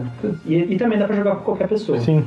É, aí outros dois abstratos. Foi difícil achar abstrato, cara. No Brasil não tem muito. É, é uma coisa que tá, não tá na moda. Não tá crescendo muito, eu acho. Né? Lá fora tem bastante varia, varia, variedade, mas aqui lá fora tem bastante variedade de tudo no mundo do tabuleiro. Tem de tudo, tudo que você puder achar.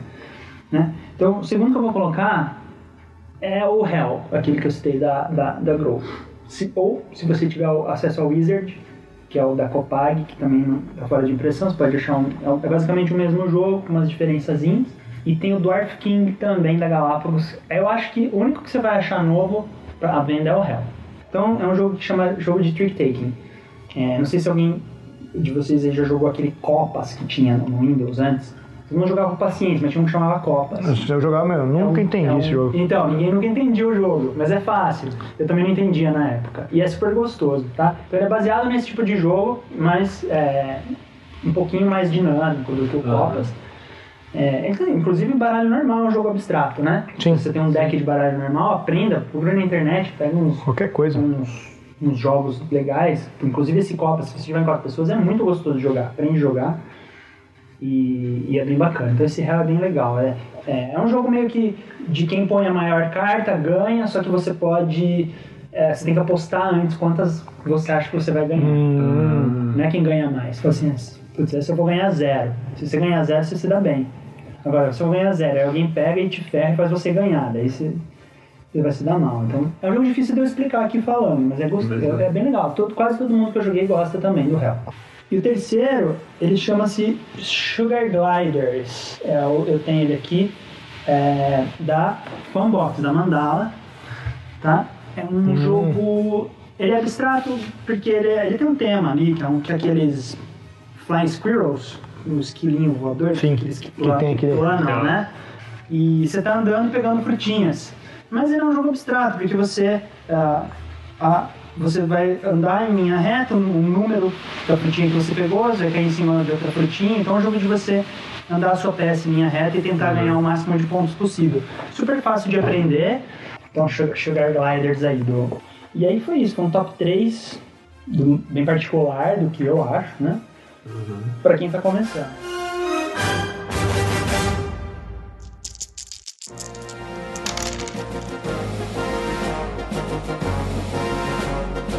Bom, galera, esse foi o nosso primeiro podcast falando sobre jogos analógicos barra introdução a jogos de videogame, citando game design e falando sobre economia e derivados. Ó, A gente tudo tem de tudo. Tem até, tem até política. Tem Tem política, né? Falamos futebol. café. Você falou da camisa do Corinthians. Tem futebol nesse podcast. Quem gosta de futebol pode vir jogar. caraca. Você gosta de futebol? Você Vem jogar game. cara. Se você tem uma loja de futebol.